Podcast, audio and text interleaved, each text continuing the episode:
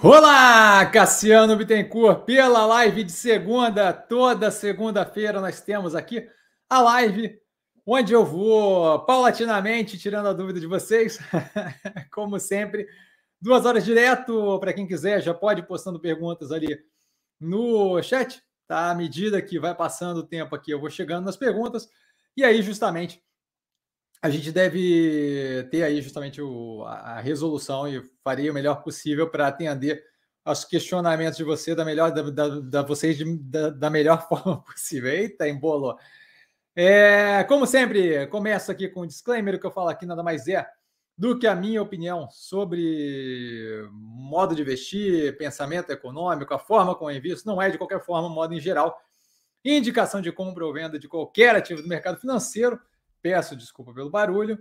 É, e também sempre bom, dado que eventualmente tem gente nova, começar com uma apresentação. Meu nome é Cassandra Bittencourt, sou formado em Economia pela Fundação Getúlio Vargas do Rio de Janeiro. Trabalhei um bom tempo com análise de crédito corporate é, e unidades externas pelo Banco Itaú e também com fundo de investimento offshore também pelo Banco Itaú. E hoje sou investidor e estrategista do mercado financeiro é, por conta própria. Então a gente passa diretamente aí para as perguntas.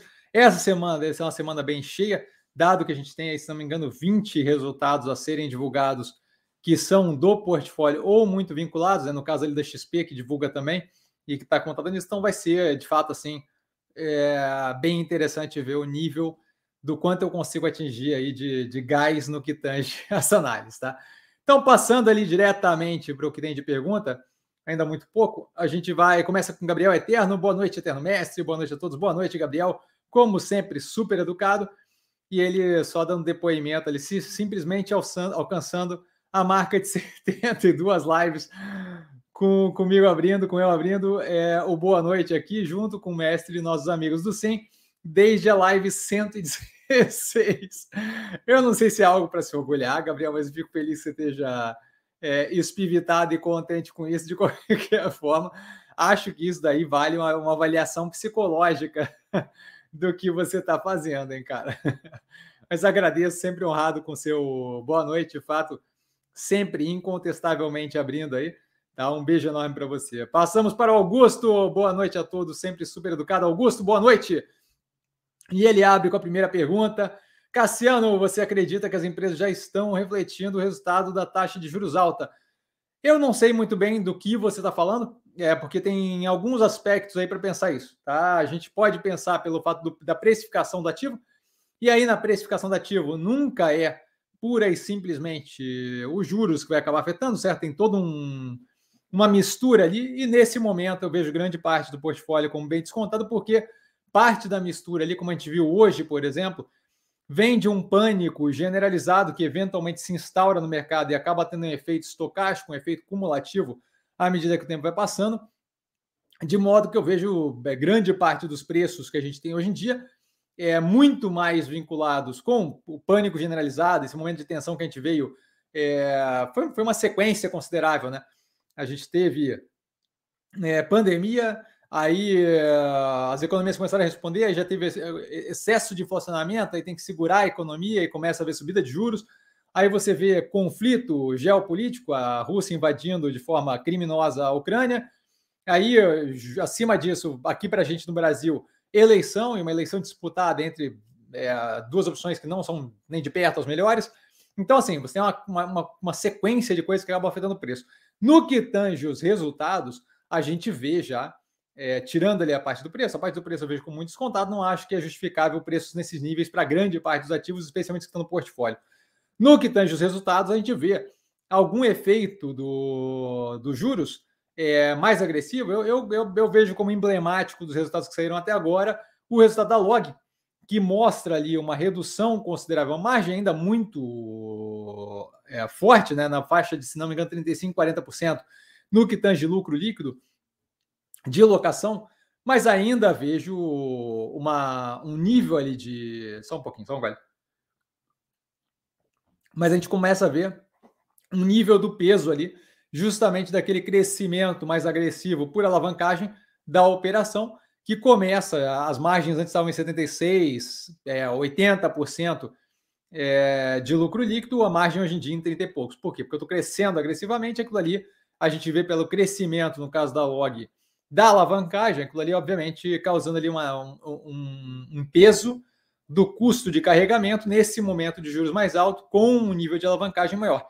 Não acho que é problemático, não acho que é nada de errado, acho que é casado com a estratégia da empresa, mas no caso dela, a gente vê claramente ali o, o, a diferença que fez à medida que ela começou a aumentar a alavancagem para justamente poder continuar com um crescimento mais agressivo.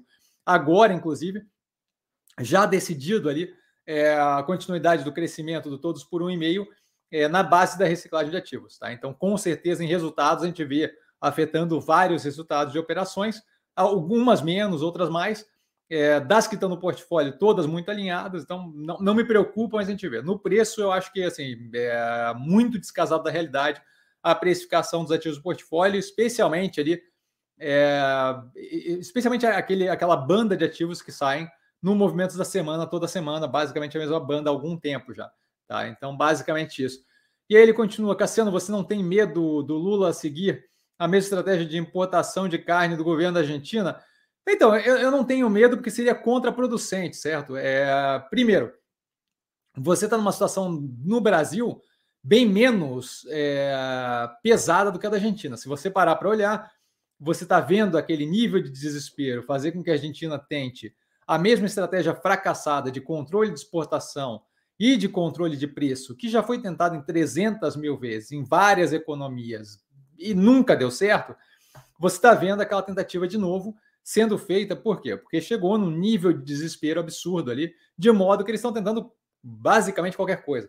Tá? Na, na época do, do hiperinflacionamento no Brasil, é, a gente viu, por exemplo, o Collor tomar como decisão a tomada de poupança da população.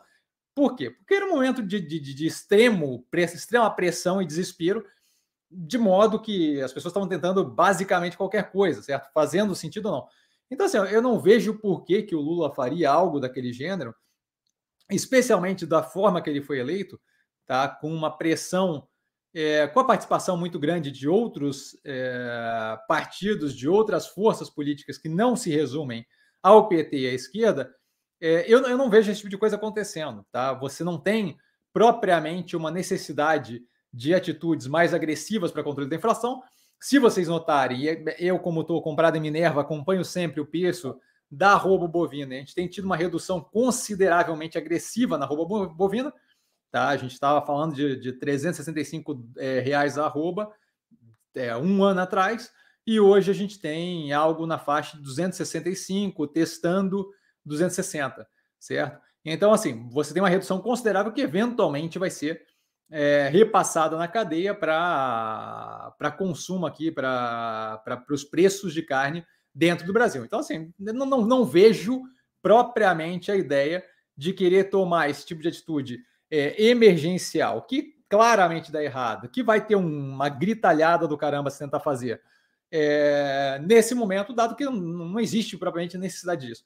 Tá? Teriam, haveriam aí outras medidas que não é essa para lidar com é, facilitação de, de, disponibilidade de carne para a população mais de, de, de, renda mais baixa. Então, é, acho que assim ó, seria. É, eu, eu, o ser humano ele funciona muito na base do incentivo, certo?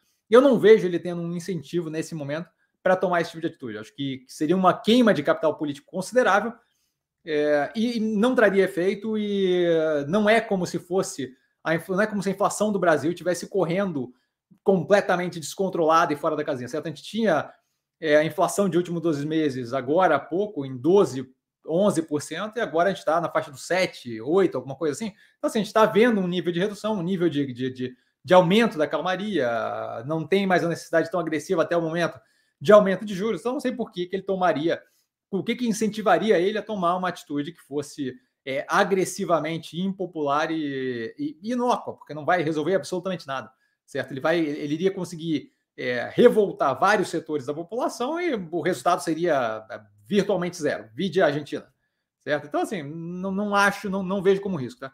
Alexandre, boa noite a todos. Super educado, Alexandre, boa noite. Gabriel, mestre, essa realmente, não sei se já foi comentado aqui, mas acha que a nova controladora da Mobile tem vontade de fechar o capital dela, já que fechou um, a antiga controladora que ela comprou. Olha, eu, eu assim, ó, eu não acho nem que eles estão parando para olhar para a operação da Mobile aqui, tá? A operação da Mobile aqui é consideravelmente é, pequena perto da operação lá fora. É, é, pode ser que tenha, pode ser que não tenha, não tem como falar pela vontade da, da, da empresa. O que aconteceu lá fora não foi ela fechando o capital de uma controlada. O que aconteceu lá fora foi uma fusão de negócios, certo?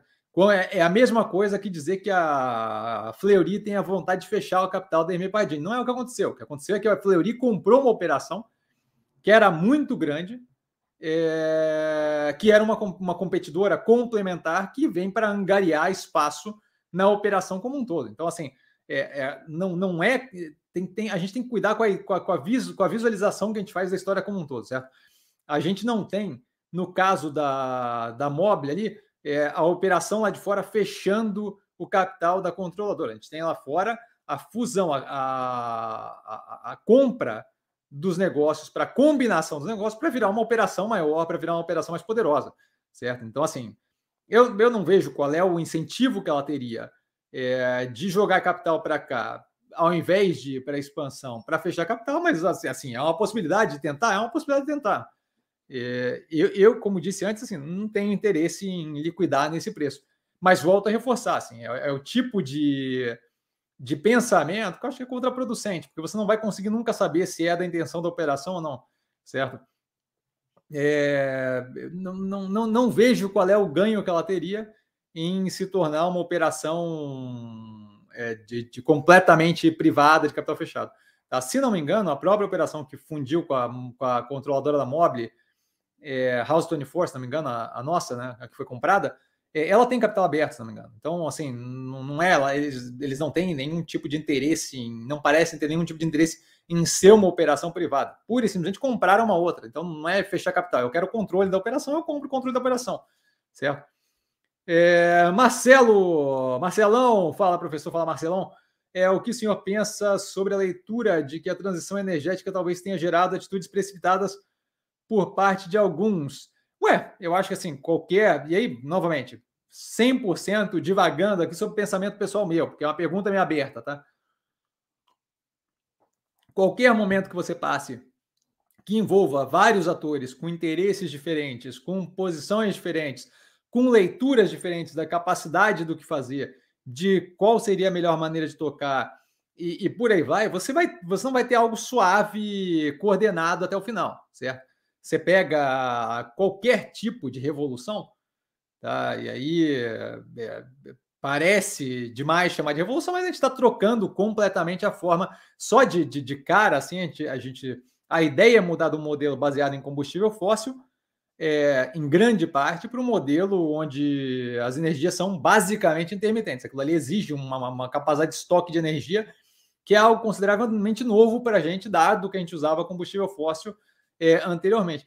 Então, assim, é, qualquer tipo de transição é, que seja consideravelmente revolucionária, e esse caso é bem revolucionário, porque deixa de existir uma sequência de setores é, no sentido de que passam a ser, é, sendo dado a, a, o processo de transição, aqueles setores passam a ser minúsculos, muito pequenos, tá? e de nicho, e você passa a ter a criação de novos setores que, que antigamente completamente não existiam. É como você pensar o setor de cloud, por exemplo, de, de, de de nuvem, de, de, de computação na nuvem e, estoque de informação na nuvem. Até 20 anos atrás a gente não tinha isso, certo? Não era um serviço a ser prestado.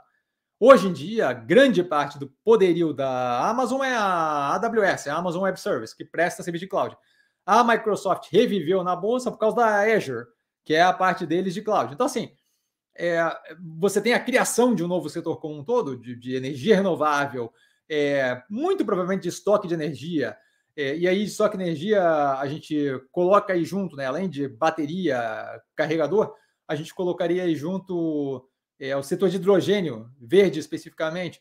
Então, assim, nessa transição toda, com certeza você vai ter pessoas que vão tomar atitudes mais ousadas, que talvez não sejam é, as mais é, inteligentes naquele momento. Por quê? Porque a gente está lidando com algo que está mudando o tempo todo e que a gente simplesmente não consegue prever o futuro claramente. Então, eu, eu por exemplo, vejo como equívoco o fechamento contínuo de várias operações de empresa nuclear, de, de, de, de geração nuclear. Então, assim, a gente está vendo agora a reabertura, por quê? Porque não, não se parou para pensar em possíveis contratempos, como, por exemplo, o cerceamento de fornecimento de, de energia pela, pela, pela Rússia.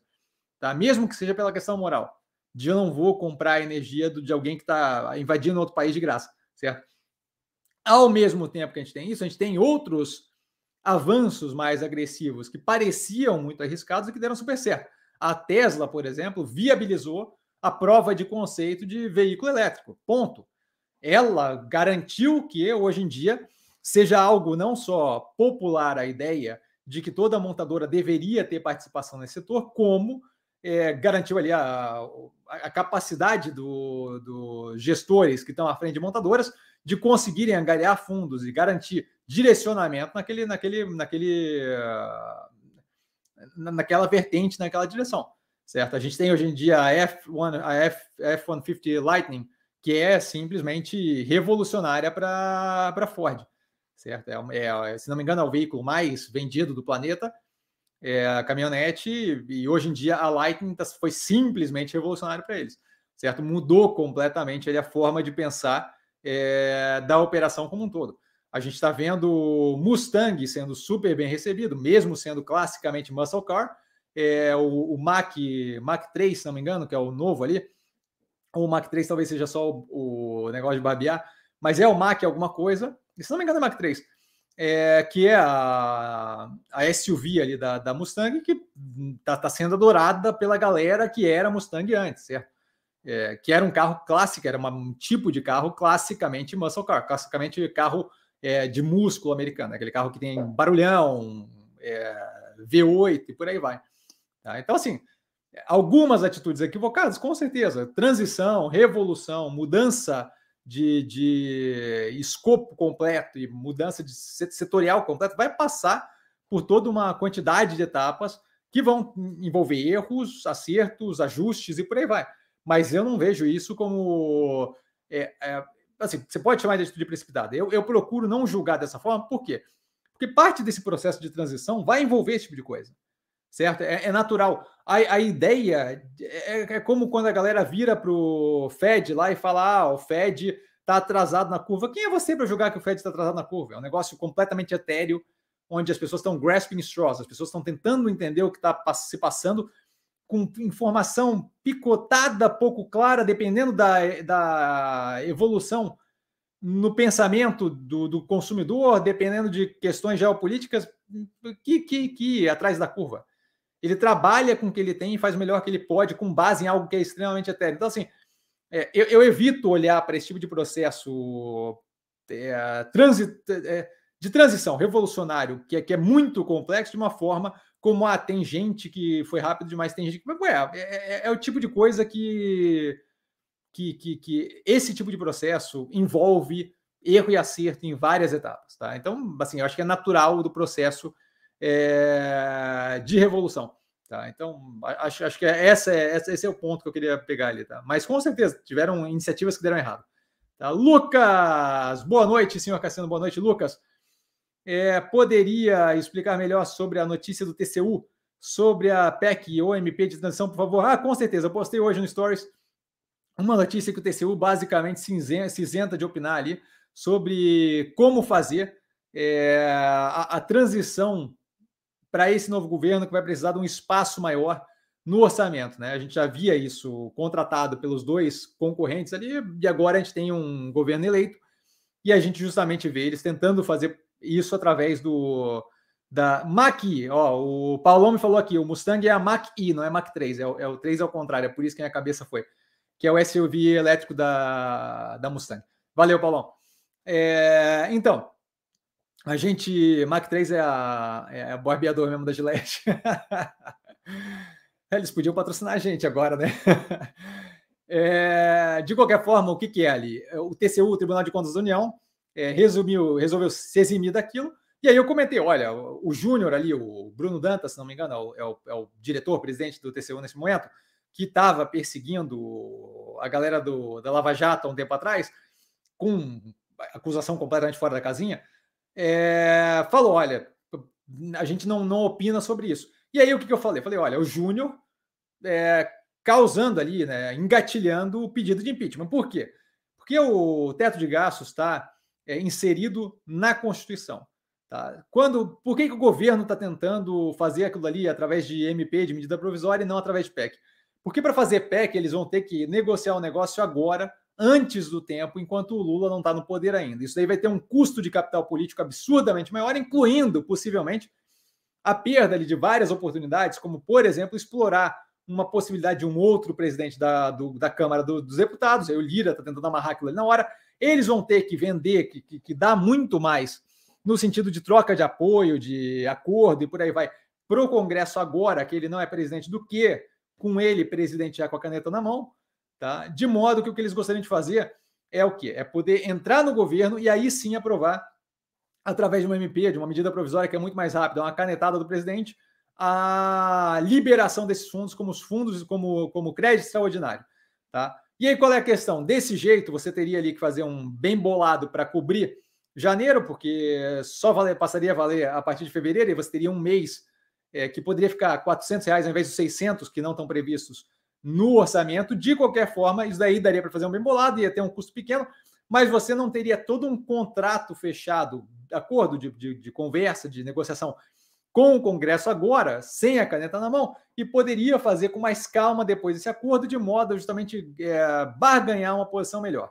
Tá? Qual é o problema disso? O problema disso é que quando você mexe, quando você mexe em algo é, de forma a tentar lidar com uma coisa que está na Constituição, através de um de, de, de, um, de, um, de, um, de dar um jeitinho para fazer aquilo, você abre espaço para a interpretação jurídica daquilo ali como uma pedalada fiscal ou alguma variante da, do, do método, certo? Eu estou mexendo basicamente rompendo o teto de gastos através de algo que não é uma, uma, uma proposta de emenda constitucional, uma PEC. Então, eu mais ou menos estou fazendo meio que dando um jeitinho para a coisa acontecer. Quando eu tenho esse tipo de viabilização de coisa e eu abro essa possibilidade de interpretação como pedalada fiscal, eu abro a possibilidade de um fato jurídico que, como não é desconhecido da gente, fato jurídico é, libera um gatilho, se levado à frente, libera um gatilho da Constituição chamado impeachment, onde eu tenho um fato gerador que é jurídico, uma vez tendo esse fato, no caso da Dilma, as pedaladas da Caixa, no caso da, da do, do Collor, a, a Fiat Elba, se não me engano, é, quando eu tenho esse fator jurídico, o que, que acontece? Eu abro espaço para poder ter a abertura do julgamento político no Congresso. E aí, assim, né, meu amigo, se, se, não sei onde é que eles estão, em que mundo da fantasia que eles estão, mas eles estão entrando num Congresso consideravelmente hostil, isso seja Senado, seja, seja Câmara, tá? Então, assim, quando ele, quando, quando o TCU se exime de falar aquilo ali, do tipo assim, ah, é, qualquer um dos dois está valendo, ou ah, a gente não quer opinar, você está dando brecha para tentarem dar esse jeitinho, do tipo, ah, vamos ver se ninguém percebe, e aí você gerou algo que pode ser interpretado como, como fato jurídico. Aí, assim, uma vez gerado fato jurídico, não adianta reclamar, certo? Porque uma vez feito aquilo ali, você gera o gatilho que pode dar um start num impeachment que está validado. O impeachment ele não precisa ser um julga, o julgamento do impeachment ele não ele é político. Ele não precisa ter é, ah, o crime foi leve, o crime foi alto. Não, o crime é o gerador da entrada do processo. Uma vez que o processo entrou, o julgamento é político. E aí, meu amigo, você deve até a alma para o Congresso. E esse processo a gente viu. Assim que a Dilma o negócio foi aberto e rapidamente ela estava fora. Certo? Então, assim, não, não tem criança pequena ali no meio. Tá? Então, o que eu comentei ali foi isso. Assim, você está dando. Quando você se exime desse tipo de opinião e fala meio que, ah, tá tudo bem, faz do jeito que é melhor. Parece que você está colaborando, é, dando um espaço ali para eles fazerem de um jeito que seja mais positivo para não ter tanto dispêndio de poder político, mas o que você está fazendo é abrindo uma brecha do primeiro pedido de impeachment sentar na cabeça. E esse daí com justificativa. Você não deveria poder bypassar, dar, dar, um jeitinho em volta de uma meta constitucional, que é o teto de gastos, através de uma MP. Isso não existe certo? Então, assim, acho que é da mole. E, e, e, esse tipo de coisa eu observo, por quê? Porque esse tipo de coisa vai ser o que vai ser, vai, vai ser o que vai fazer apertar é, o governo daqui a pouco, tá? Então, assim, só, só, só coloquei ali que eu acho que vale a pena observar esse tipo de coisa. Naldo, e também fiquei impressionado com a burrice, só isso também, essa, essa é outra parte. Naldo da Vodka, Coca de Coco, boa noite a todos, boa noite, Cassiano, sempre super educado. Naldo, boa noite. Luizão, boa noite, professor, investidores. Luizão, sempre super educado.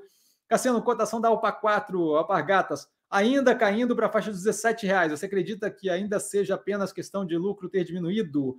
Há mais fatores? Eu acho que é desespero generalizado do pessoal, tá?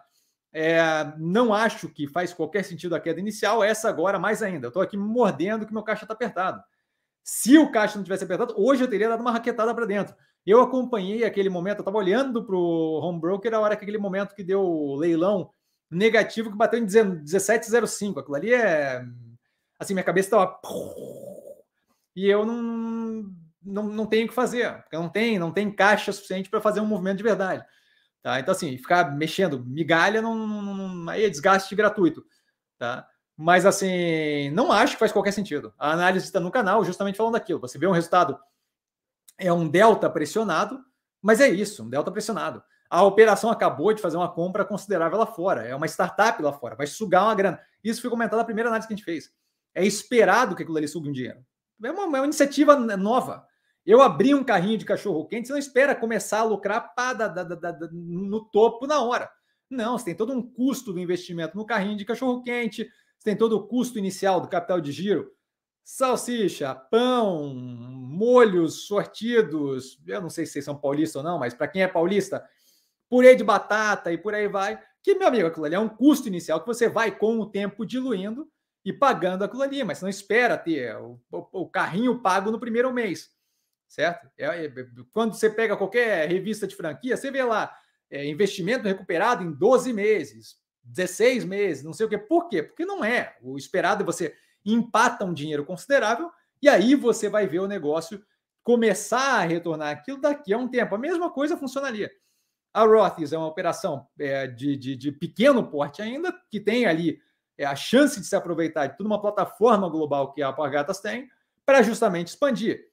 E aí você tem efeitos de curtíssimo prazo, é, de curtíssimo prazo, desculpa, você tem efeitos exógenos desse momento, como, por exemplo, pressão inflacionária, mais natural que vai afetar o resultado, certo? Mas assim, aí começa a se inventar um monte de questão em cima daquilo e confabular. A galera pega um negócio que é real, a, a, a operação está um delta pressionado, e começa a confabular em cima daquilo. A operação está um delta confabulado, um delta pressionado. Ah, porque ninguém compra para Havaiana? Ah, porque o mundo lá fora não sei o que é, porque é, ninguém usa Havaiana no exterior, é balela, balela, tá? Então, assim, acho que o movimento de expansão ali do, da linha de produtos com a Rothy's muito positivo. A hora que a gente vê aquilo ali como o pacote Havaiana sendo vendido em geral, eu, por exemplo, sou um vou consumir violentamente, tá? Você tem ali é, sapatênis, é, mocassim, uma coisa mais, mais, mais clean, mais simples, mais leve, casado com o mesmo modo ali da Havaianas, que é leve, eu adoro, tá? Tem várias. É, então, assim, você não é, é, você, você cria um corpo de marca ali com vários produtos para várias etapas que você pode ter, ter uma coisa mais ampla. A Havaiana você não consegue usar a qualquer momento. Agora, a Havaiana você não consegue, quando você não usa mesmo, você usa um mocassim. Quando não é um mocassim, é um sapatênis. E aí você começa a ter o acompanhamento da pessoa em, em todos os momentos sociais da vida dela. Então, é, eu, eu vejo como muito positivo leva um tempo para expandir aquele mercado. Leva um tempo. Você não compra uma operação daquela, estoura a produção no máximo e joga para todo lugar. Você faz devagar o processo. E esse processo, a gente não viu em poucos lugares, o mercado tem dificuldade de lidar. Certo? O Ocean Pact. Processo de investimento agressivo.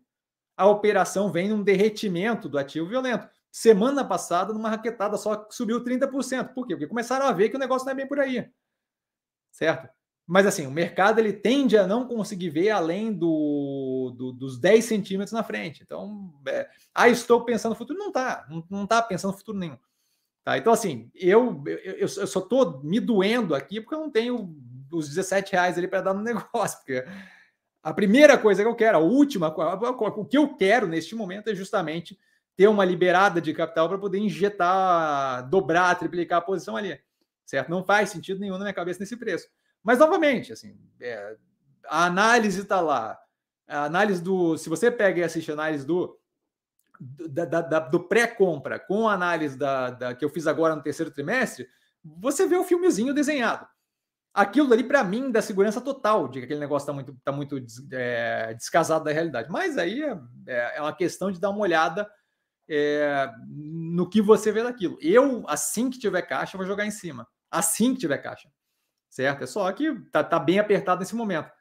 Tá? Mas assim, não vejo nenhum outro fator. Outra coisa é essa: é, é se tivesse mais fatores, a gente estaria vendo certo? Não tem nada que. É, é bem claro ali o que está acontecendo, é alguma pressão momentânea e um investimento que eles fizeram na intenção justamente de poder expandir linha de produtos e ao mesmo tempo comprar algo por um preço consideravelmente descontado. Se eu pensar daqui a pouco ele, aquela operação se aproveitando da, da rede de distribuição e conhecimento de varejo internacional que a Alpagatas tem. Então, eu estou zero preocupado, tá? Paulão, Boa noite, Cassiano e amigos e amigas do canal. Paulão sempre super educado, super inclusivo. Viu a notícia da Raizen, que vai construir cinco plantas para produzir etanol 2G para fornecer para a Shell. Pode comentar? Eu, eu, eu, não tenho muito acompanhamento nesse tipo de operação. Aliás, é, me dá uma brecha para falar sobre uma outra questão que eu queria falar hoje. É, não, não, não acompanho, tá? Acho que assim, a operação, análise do IPO que eu fiz, a operação roda bem, tá? Então não tenho dúvida com relação a isso. Acho que, dado que roda bem, expandir não é algo negativo.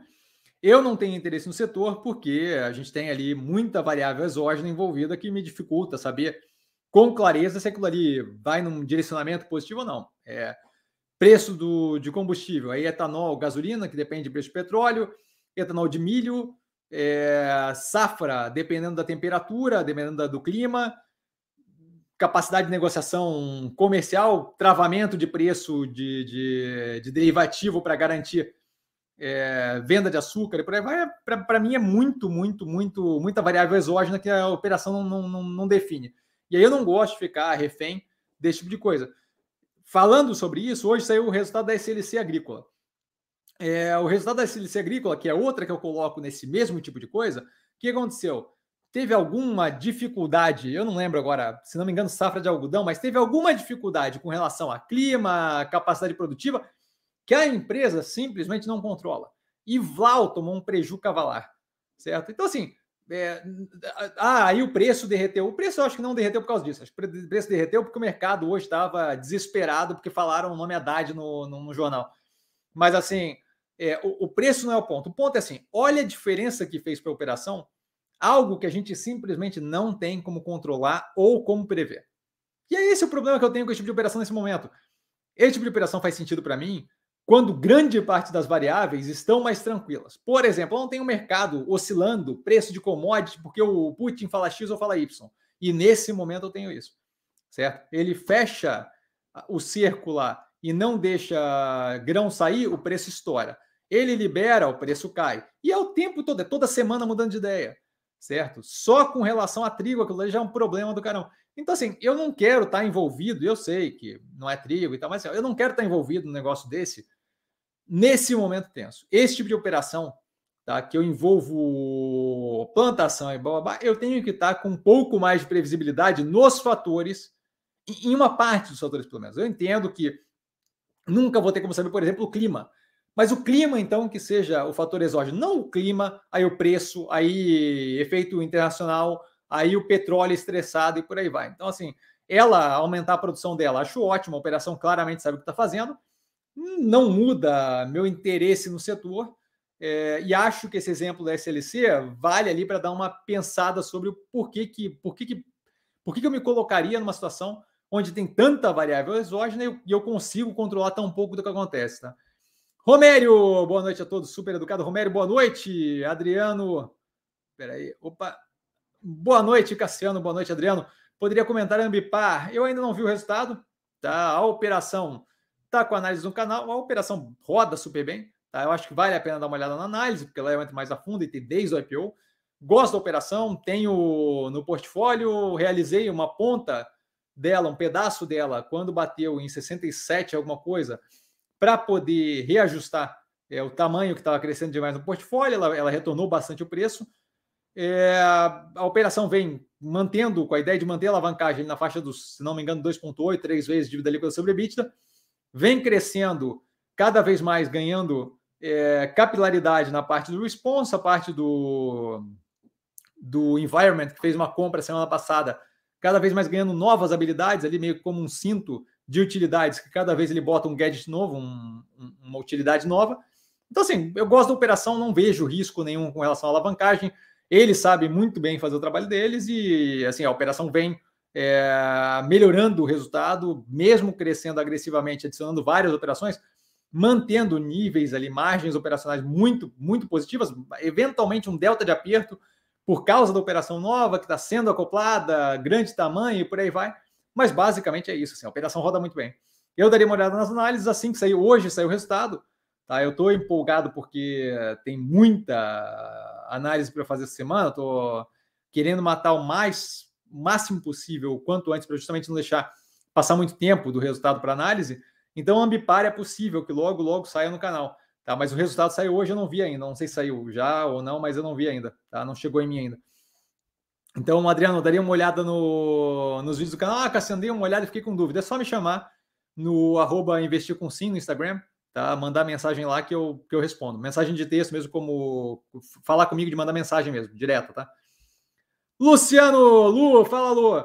Salve, mestre Cassiano e demais colegas. Lu, sempre super educado. Boa noite para você.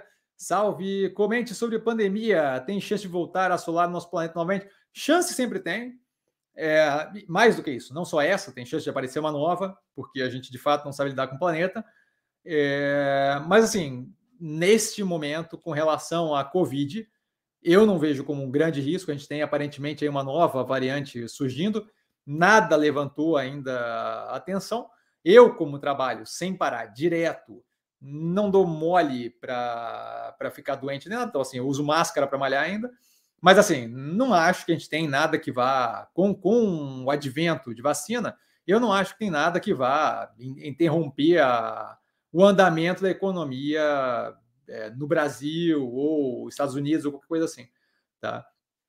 A gente tem é, a capacidade de criar vacina com um método de utilização é, de, de, de, produção de vacina ali pelo mRNA, do RNA mensageiro, é, que faz com que seja um processo muito mais rápido do que o que a gente tinha até recentemente, certo? A primeira vacina de mRNA foi feita justamente para o Covid. Então, assim, é, não estou propriamente preocupado com essa pandemia é, voltando a assolar, não. A gente não vê qualquer indicativo disso. Teve algum aumento agora nos Estados Unidos, mas é muito mais por uma questão de é, de, de, de, de, as pessoas não terem vontade de tomar booster, de tomar vacina e vacinar mais e, e a complementar do que propriamente porque a, a pandemia é algo terrível, sabe? É, a gente teve polio retornando, se não me engano, na, na Inglaterra. Assim, se, se, vocês pararem de tomar vacina, vai dar pau, vai dar problema, certo? Então, assim, é, eu ficaria mais preocupado com o ser humano do que com a pandemia, certo? Se parar de tomar vacina, agora o, o Queiroga resolveu finalmente fazer, fazer uma, uma fala pró-vacina. Se não me engano, é pólio. Por quê? Porque está começando a cair muito o nível de vacinação. Meu amigo, se não tomar vacina, vai ter problema. Agora, aí não é uma questão da pandemia, é uma questão do ser humano, certo? Então, assim, eu não vejo a pandemia da Covid como algo problemático é, que vá parar economia ou ser nada próximo do que foi em 2020. Tá? Então, nesse sentido, zero preocupado. Tá? Hélio já está no patamar da pandemia de Covid. É, eu não sei do que estamos falando. Se você puder completar lá embaixo, depois dou uma olhada. Eu não sei o que, que está no patamar da pandemia de Covid. Tá? Marcelão, professor, como o senhor enxerga? O senhor é ótimo. Como o senhor enxerga o cenário eventual dos Estados Unidos terem problema com inflação e nós não? Podemos decolar, descolar?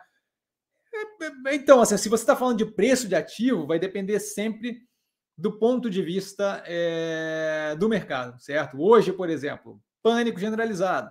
Por quê? Porque saiu uma fofoca no Google Gloss, aparentemente, eu estou de sacanagem o Google Gloss, mas assim, saiu uma fofoca no mercado de que ai, o Haddad está sendo comentado. Se vocês lembrarem da live da semana passada, segunda-feira passada, a gente tinha comentado isso certo? Ah, que saiu uma lista e que na lista tinha o nome do Haddad. Ok. Assim, é, a, a ideia toda de ficar propagando, ah, eu não sei quem, ah, eu não sei quem lá, eu acho boba, quando sobe e quando desce, certo? Então, é, eu, eu, eu, prefiro, antes de tomar a decisão, aguardar de fato o fato que vai acontecer, Tá? É, eventualmente, a gente comenta ali, como comentou na segunda-feira passada, é, o fato do Haddad ter sido citado, por quê? Porque é uma possibilidade, a gente tem que é, ter noção de que é uma possibilidade. É uma péssima possibilidade, mas é uma possibilidade. É, de qualquer forma, assim, a tomada de decisão não pode vir com base, nada contra o Google Gloss, mas não pode vir com base em comentário feito no blog dele, certo? Tem, tem, tem que ser feito em, com base em, em, em, informação efetiva do que vai acontecer. Tá? É, então, assim, não vejo. É, outra coisa é essa: quando sai esse tipo de matéria, sai dizendo que o Haddad vai ser o ministro da Economia. Não tem mais ministro da Economia, certo? Vai ser repartido em três pedaços aquele, aquele ministério. O que, o, que, o que novamente muda, porque dá uma distribuição de forças entre os três ministros, no caso, indústria e comércio, é, planejamento e fazenda. Tá? Então, assim, volto a reforçar. É, a, a, tentativa de dar um norte e de, e de ver a coisa de uma forma simplificada, o que é genial, acaba tornando a visão simplista, o que é estúpido. Então, assim, desespero de hoje, por exemplo, não faz nenhum sentido. Então, pode descolar? Pode descolar, pode afundar junto, pode. Porque tudo depende da narrativa que vai ser vendida, certo? Ah, inflação nos Estados Unidos e a gente está sem inflação. Ah, então é porque está vindo para cá e logo, logo a gente vai morrer queimado. Depende muito do que, do, do que vão vender. Tá? Eu não gosto de atrelar a análise futura a um fator, porque nunca é composto só por um fator, certo? Toda essa oscilação que a gente teve de segunda-feira até hoje é toda causada por política é local brasileira. Então, assim, a inflação não está sendo levada em consideração, não está sendo levada em consideração nada disso nesse momento. Nesse momento, a última semana inteira é 100% causada por, por, por questão política local. Então, assim, é, a ideia de que a gente consegue ver como é que vai ser vai depender do porquê que eles vão ter problema com inflação e a gente não, certo? Se a gente vai ter problema com inflação porque a gente entrou numa recessão agressiva, não ajuda também, certo? A gente vai descolar para baixo, sem, noção. Então, assim, é, não, não dá para analisar esse tipo de coisa com base em um fator específico, isolado e especialmente sem saber as causas dele. Tá? Basicamente isso, Marcelo. Augusto Cassiano fala um pouco sobre o que você fazia quando trabalhava no Itaú. Então, a primeira vez eu trabalhava com análise de crédito corporate, tá? Então, tudo que fugia da alçada do Itaú BBA, que era, era parte do Itaú, não sei como é que é hoje em dia, mas eles eram a parte do Itaú que analisavam crédito. É, é, essa era a parte que relacionava comigo, né? Que analisavam crédito de grandes empresas, tipo Petrobras, Vale, por aí vai. Tudo que era grande demais, que eles não tinham aval para assinar embaixo, vinha para a nossa equipe, a nossa equipe fazia análise, e aí, dependendo de com quem caísse, mas a nossa equipe era uma equipe pequena, fazia análise, aquilo dali ia para a diretoria de crédito, no caso, o Sérgio Vellang na época, é, e se, se fosse demais, para se fosse muito grande o valor, passava para o Roberto Setúbal, que era o presidente do banco na época. Tá? Então era uma equipe bem de elite, assim, bem, bem eram sete, oito pessoas, é, uma gerente, um superintendente e aí direto o diretor. É, e aí fazia análise de crédito, basicamente, tá? Análise de crédito de grande porte. E aí tudo que fugia da alçada do, do, das unidades externas também. Então, tudo que fugia da alçada do, da Argentina acontecia o mesmo processo. Tá? É, só que daí era menor porte, por quê? Porque a Argentina tinha muito pouco aval para canetar eles mesmos. Então, vinha, vinha a operação médio porte, pequeno porte para a gente. Tá? É, e na segunda vez era fundo de investimento offshore. Eu fazia parte de organização, basicamente é que chamar assim é meio, é meio, é meio diminutivo da coisa, mas assim, acho que a explicação é, é válida, tá? Eu, eu fazia meio que babá de luxo dos fundos de investimento offshore. Então, assim, basicamente eu garantia a coordenação entre as equipes de câmbio, é, transferência, câmbio, câmbio acaba sendo transferência, né? Mas câmbio, cálculo de cota, gestão fiduciária e por aí vai de todos os fundos offshore para justamente organizar um modo de fazer é, entre eles de, de, padronizado, de modo que eles conseguissem é, ter acesso ao mercado brasileiro, estando offshore, né, é, outros lugares do planeta, paraíso fiscal, por aí vai, sem ter grandes problemas. Então, era meio que o ponto focal de onde saía tudo que se referia à operação deles que estavam ali, ou sob administração do banco, ou operando através do banco, qualquer coisa assim.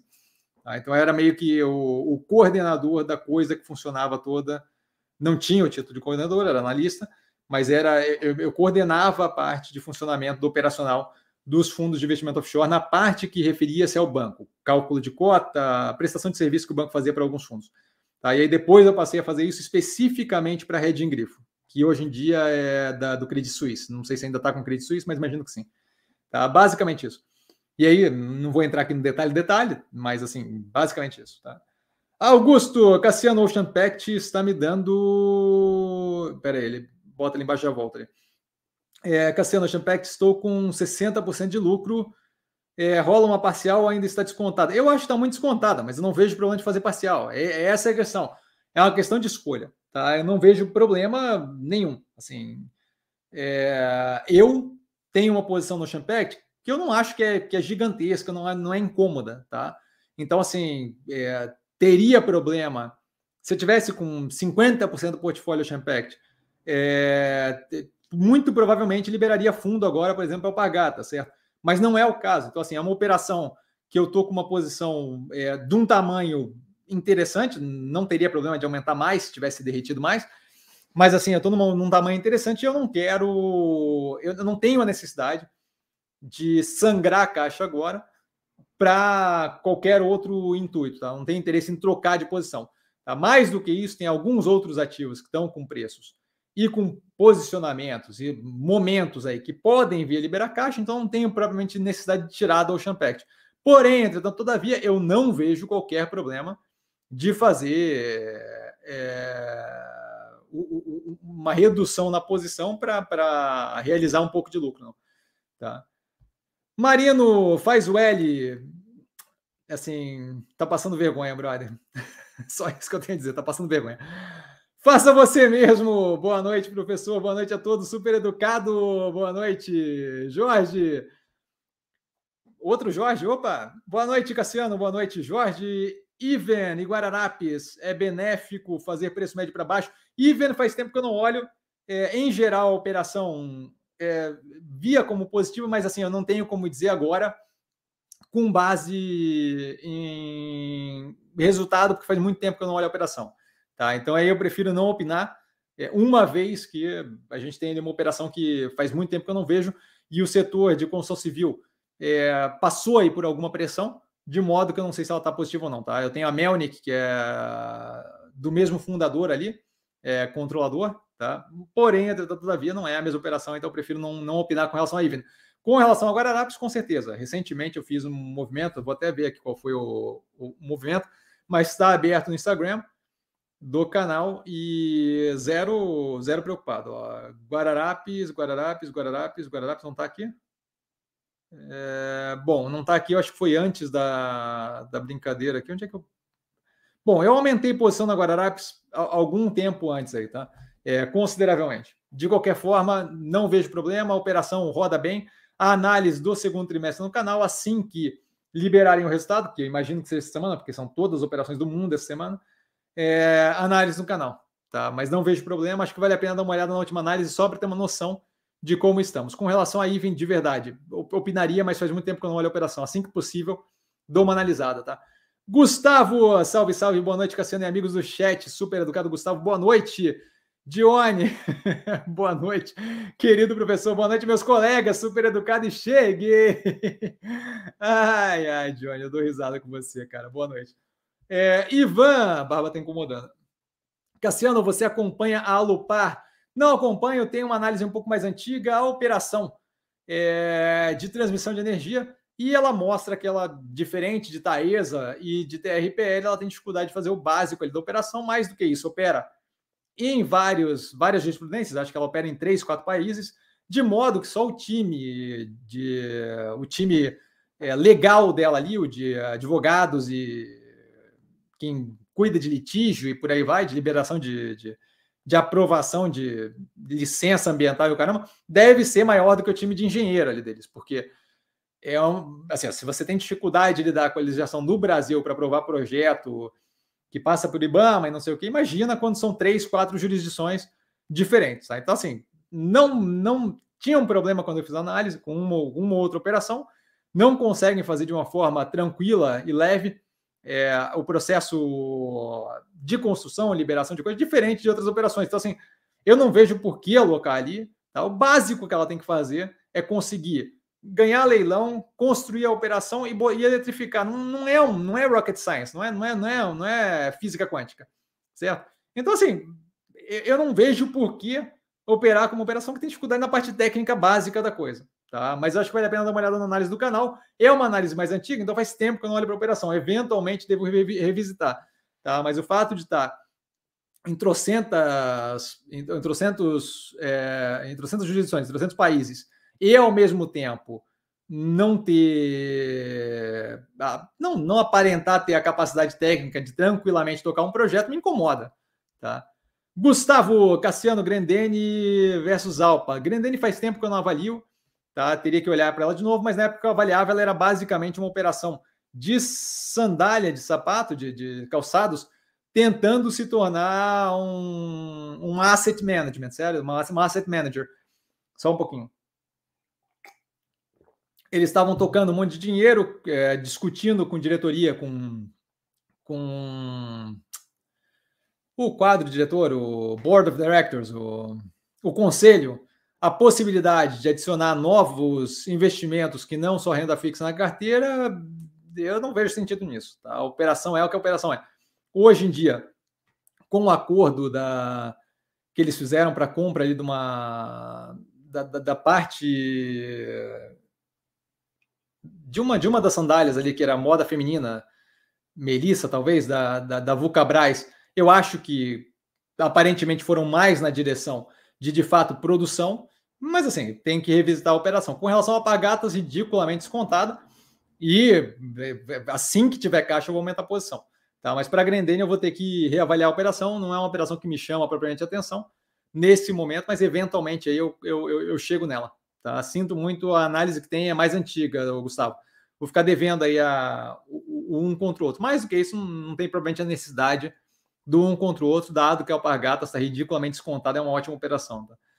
Naldo, Cassiano, tirando Naldo Beni e Dione, qual o seu ritmo de música favorito? Eu não tenho favorito, cara. Eu escuto de tudo. No, quando, eu, geralmente escuto música quando eu estou na academia, e aí desde poesia acústica, assim, é, hip hop da década de 90, rock clássico, ACDC, Metallica, funk, funk pesado, funk light, charme, assim, tudo, música clássica, o eventualmente toca La Traviata, que eu adoro, é, que é a ópera. Então, assim, é, juro para você, sofrência, adoro Maria Mendonça. Então, assim, tudo que você puder imaginar, eu escuto, tá? Então, não, não, não, não, não, não tenho qualquer nível de filtro, assim, não tem nada que realmente me desagrade. Adoro samba, pagode, qualquer, qualquer, de verdade, assim, é bem, bem amplo meu, meu gosto musical e não tem punk rock, punk rock é uma delícia também. Não tem qualquer tipo de. Depende muito mais do, do clima que eu tô do que, do que de gostar mais desse ou daquele. Birran, com a gastância que vem aí, a partir do ano que vem, tá na hora de dolarizar a carteira. Não vejo porquê.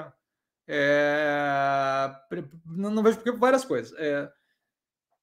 Primeiro, assim, isso ia acontecer de qualquer forma. Então, assim, está previsto ali, certo? A questão agora é, é que, assim, ó, vai ter o desvio, o furo no teto. Teria com o Bolsonaro, vai ter com o Lula, certo? Eles fizeram um monte de promessa que não tem como caber no teto.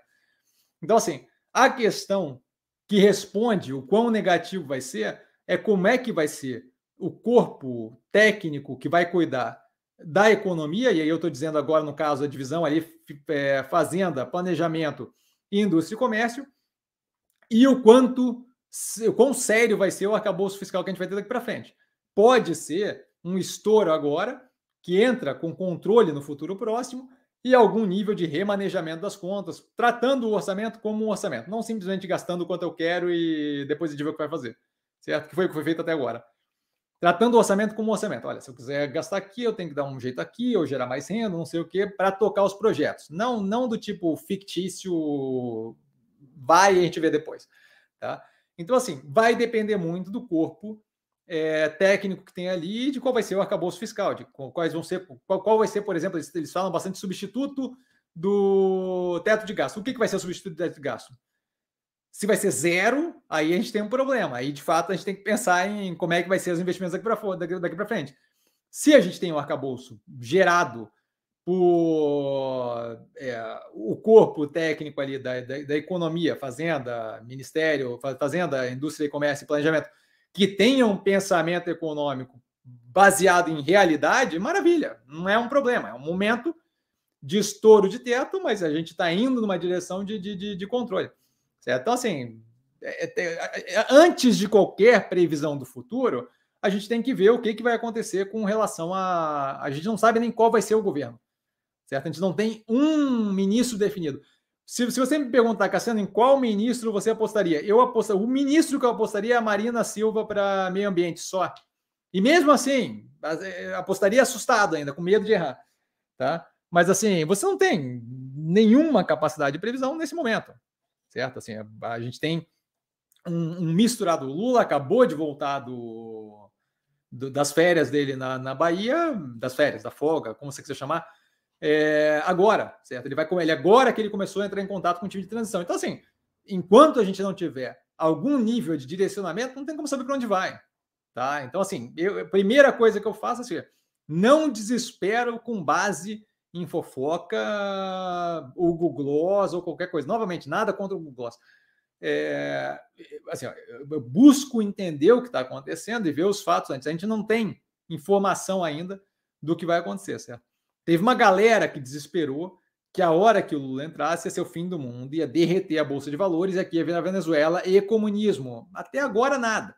Então, assim, eu evito desesperar antes e procuro antes entender os fatos da coisa como um todo, certo? Então, assim, não adianta querer chutar o que vai ser a economia sem saber pelo menos quem vão ser os ministros, certo? A gente tem a ideia de que o Ministério da Economia vai ser dividido em três. Ponto, é isso que a gente sabe. Não sabe mais nada. O resto é tudo chute, balão de ensaio, fofoca, não dá, não tem como saber.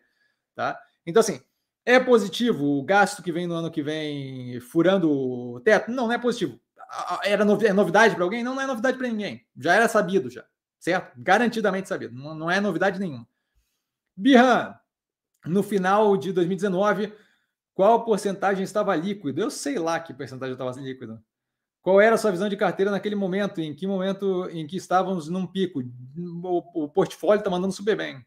É, a operação indo super bem. Quantos ativos estava comprado? Também não sei. Mas dá para ver no canal. É só ver. Eu realmente não tenho ideia de cabeça. Mas no canal dá para ver. Se você vê os vídeos daquela época, você vê a posição toda aberta. É que eu realmente não sei de cabeça. Mas imagino que é uns, uns 15, 20 ativos. Mas não tenho, não, não tenho de cabeça. Tá? O foco aqui é para frente, não para trás. O para trás está tudo registrado no canal, é só dar uma olhada. Você consegue encontrar os vídeos daquela época com precificação, é, tudo no canal. Tá? Bobear tem até vídeo com carteira, operações abertas e por aí vai, super tranquilo. Tá? Dá para ver tudinho. Felipe, boa noite, Cassiano, boa noite, Felipe, todos que acompanham a live. Opa, super educado, boa noite, cara. Messi, hoje eu pedi para falar sobre o setor de tecnologia mundial e local, a temida correção nos preços e, por consequência, valuation. Quando o setor, já volto ali no Gustavo, quando o setor. Quando o setor pode ficar interessante novamente? Pois, ao meu ver, ainda está longe de ficar barato. Vimos uma migração ampla para empresas de economia real, para você, no momento que o setor está caro e qual e qual tá barato, imagina, descontado. Né? Bom, assim, ó. Só um gole de água aqui. Primeira coisa que eu evito fazer é pensar o setor de tecnologia como uma coisa só. Tá? A gente tem ali. Eh, falando dos Estados Unidos, por exemplo, quando eu olho. Que aí é tecnologia de verdade. Quando eu olho o, o, o Feng ali, né? O que não é mais Feng, agora mudou o nome, mas é, Facebook, hoje é Meta, Apple, é, Amazon, Netflix e Google, que hoje em dia é Alphabet, eu tenho uma, um, operações que rodam completamente diferentes, que são afetadas por coisas completamente diferentes, tá? Então, assim, não, não vejo sentido em olhar para aquilo como um todo. Isso dito, a, a questão da, da, da, do derretimento no preço não tem a ver com a operação em si, tá? A gente tem mais coisa do que isso. a gente tem algum nível que foi comentado aqui várias vezes, ah, por que você não investe nos Estados Unidos? Não investe nos Estados Unidos nesse momento porque a gente tem uma exuberância de liquidez lá que está rodando há algum tempo. A operação, os Estados Unidos vem batendo recorde atrás de recorde atrás de recorde, certo? Crescimento de preço de ativo, na minha cabeça, sem, sem qualquer sentido a partir de um certo ponto. Então você tinha uma operação, você, tinha um, você tinha um mercado, que eu acho que ainda está precificado muito acima, pô, um monte de gente trancada em casa. Auxílio fiscal sendo dado, nada para fazer. É, Robin Hood possibilitando trade como se fosse Candy Crush, como se fosse brincar no celular. Então, assim, você tem uma, uma jorrada de dinheiro ali para dentro que não, não, não tinha para onde ir acabou indo para lá. Tá? E aí, isso daí, essa, essa correção que você tem agora, essa redução no preço dos ativos, não é necessariamente porque tem algum problema lá e tal. Com relação à migração para a economia real, tudo isso aí para mim é besteira. Tá? É, essa, essa, essa vibe toda de, de acompanhar é, movimento de manada, é tudo para mim é besteira. Tá? Então, assim, o que, eu, o que eu faço é o que? Eu escolho, vejo ativos que fazem sentido como operação, que são ativos que têm operacional financeiro interessante, preço atrativo, futuro bem alinhado, às vezes por assim, desconto ridículo, caso do Doutor Prévio, tá? E assim que eu faço meus investimentos. Então, assim, eu, eu não procuro ficar. Ai, qual é o momento que eu vou entrar na tecnologia? É uma operação que faz sentido, ótimo. Não é uma operação que faz sentido, sinto muito. Não interessa economia real, setor defensivo, e para a galera que está no podcast fazendo aspas, isso é tudo um besterol gigantesco, certo? Assim, ó, é besterol inventado para vender relatório, tá? É, cada operação é uma operação completamente diferente da outra. A ideia, a gente tem algumas que têm algum nível de semelhança, tá? É, a ideia de que a gente deveria tratar as operações como blocos de ah, essa daqui é economia real, ah, essa daqui é um setor X, essa daqui é não sei o que, essa daqui é tecnologia, essa daqui é... eu acho um besterol do caramba. Agora inventaram o setor de metaverso. Não existe metaverso ainda. Certo? Existe uma castada de tentativa, não quer dizer lufas. Então, assim, eu pararia com essa ideia de capital migrou não sei para onde, até onde o setor de tecnologia derrete e começaria a olhar operação por operação, que é o que a gente faz aqui no canal, certo? É, ah, você gosta do setor de construção civil? Eu gosto das operações de construção civil que tem no, no, portfólio. Ponto, acabou. Certo?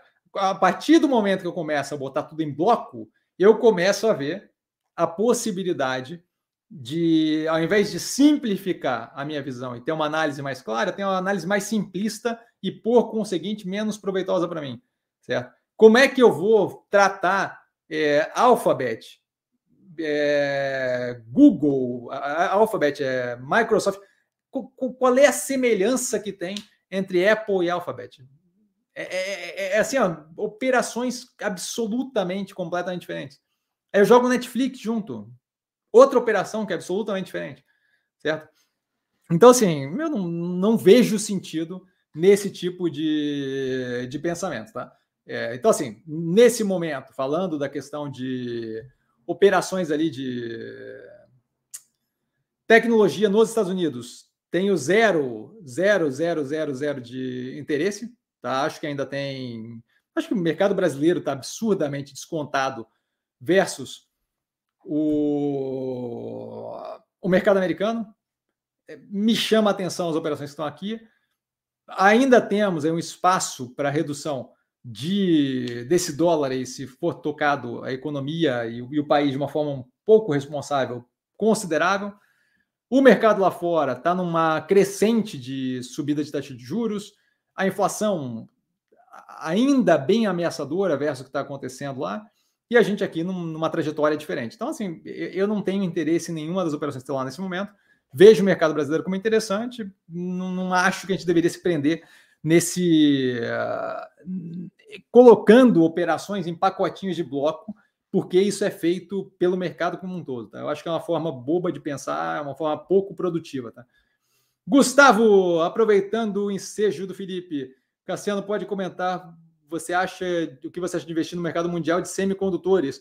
Eu não vejo problema, só assim, não é trivial de compreender e nesse momento a gente tem o quê? É, muito provavelmente, não é um preço que eu acompanho, mas muito provavelmente a gente tem é, o, o, setor com um preço, um delta inflacionado, dado a relevância que eles tiveram e a demanda ridiculamente absurda que eles tiveram durante esse período é, de dificuldade de é, cadeia de suprimento e a, as ordens foram colocadas de um jeito um pouco complicado, de modo que, por exemplo, o veículo ainda tem uma falta violenta de chip e você já tem excesso de chip agressivo para eletroeletrônico, por exemplo. Tá? Então, acho que a gente deve ter algum espaço ali para decepção dos resultados, dado a fabricação consideravelmente acima do que deveria no que tange eletroeletrônico.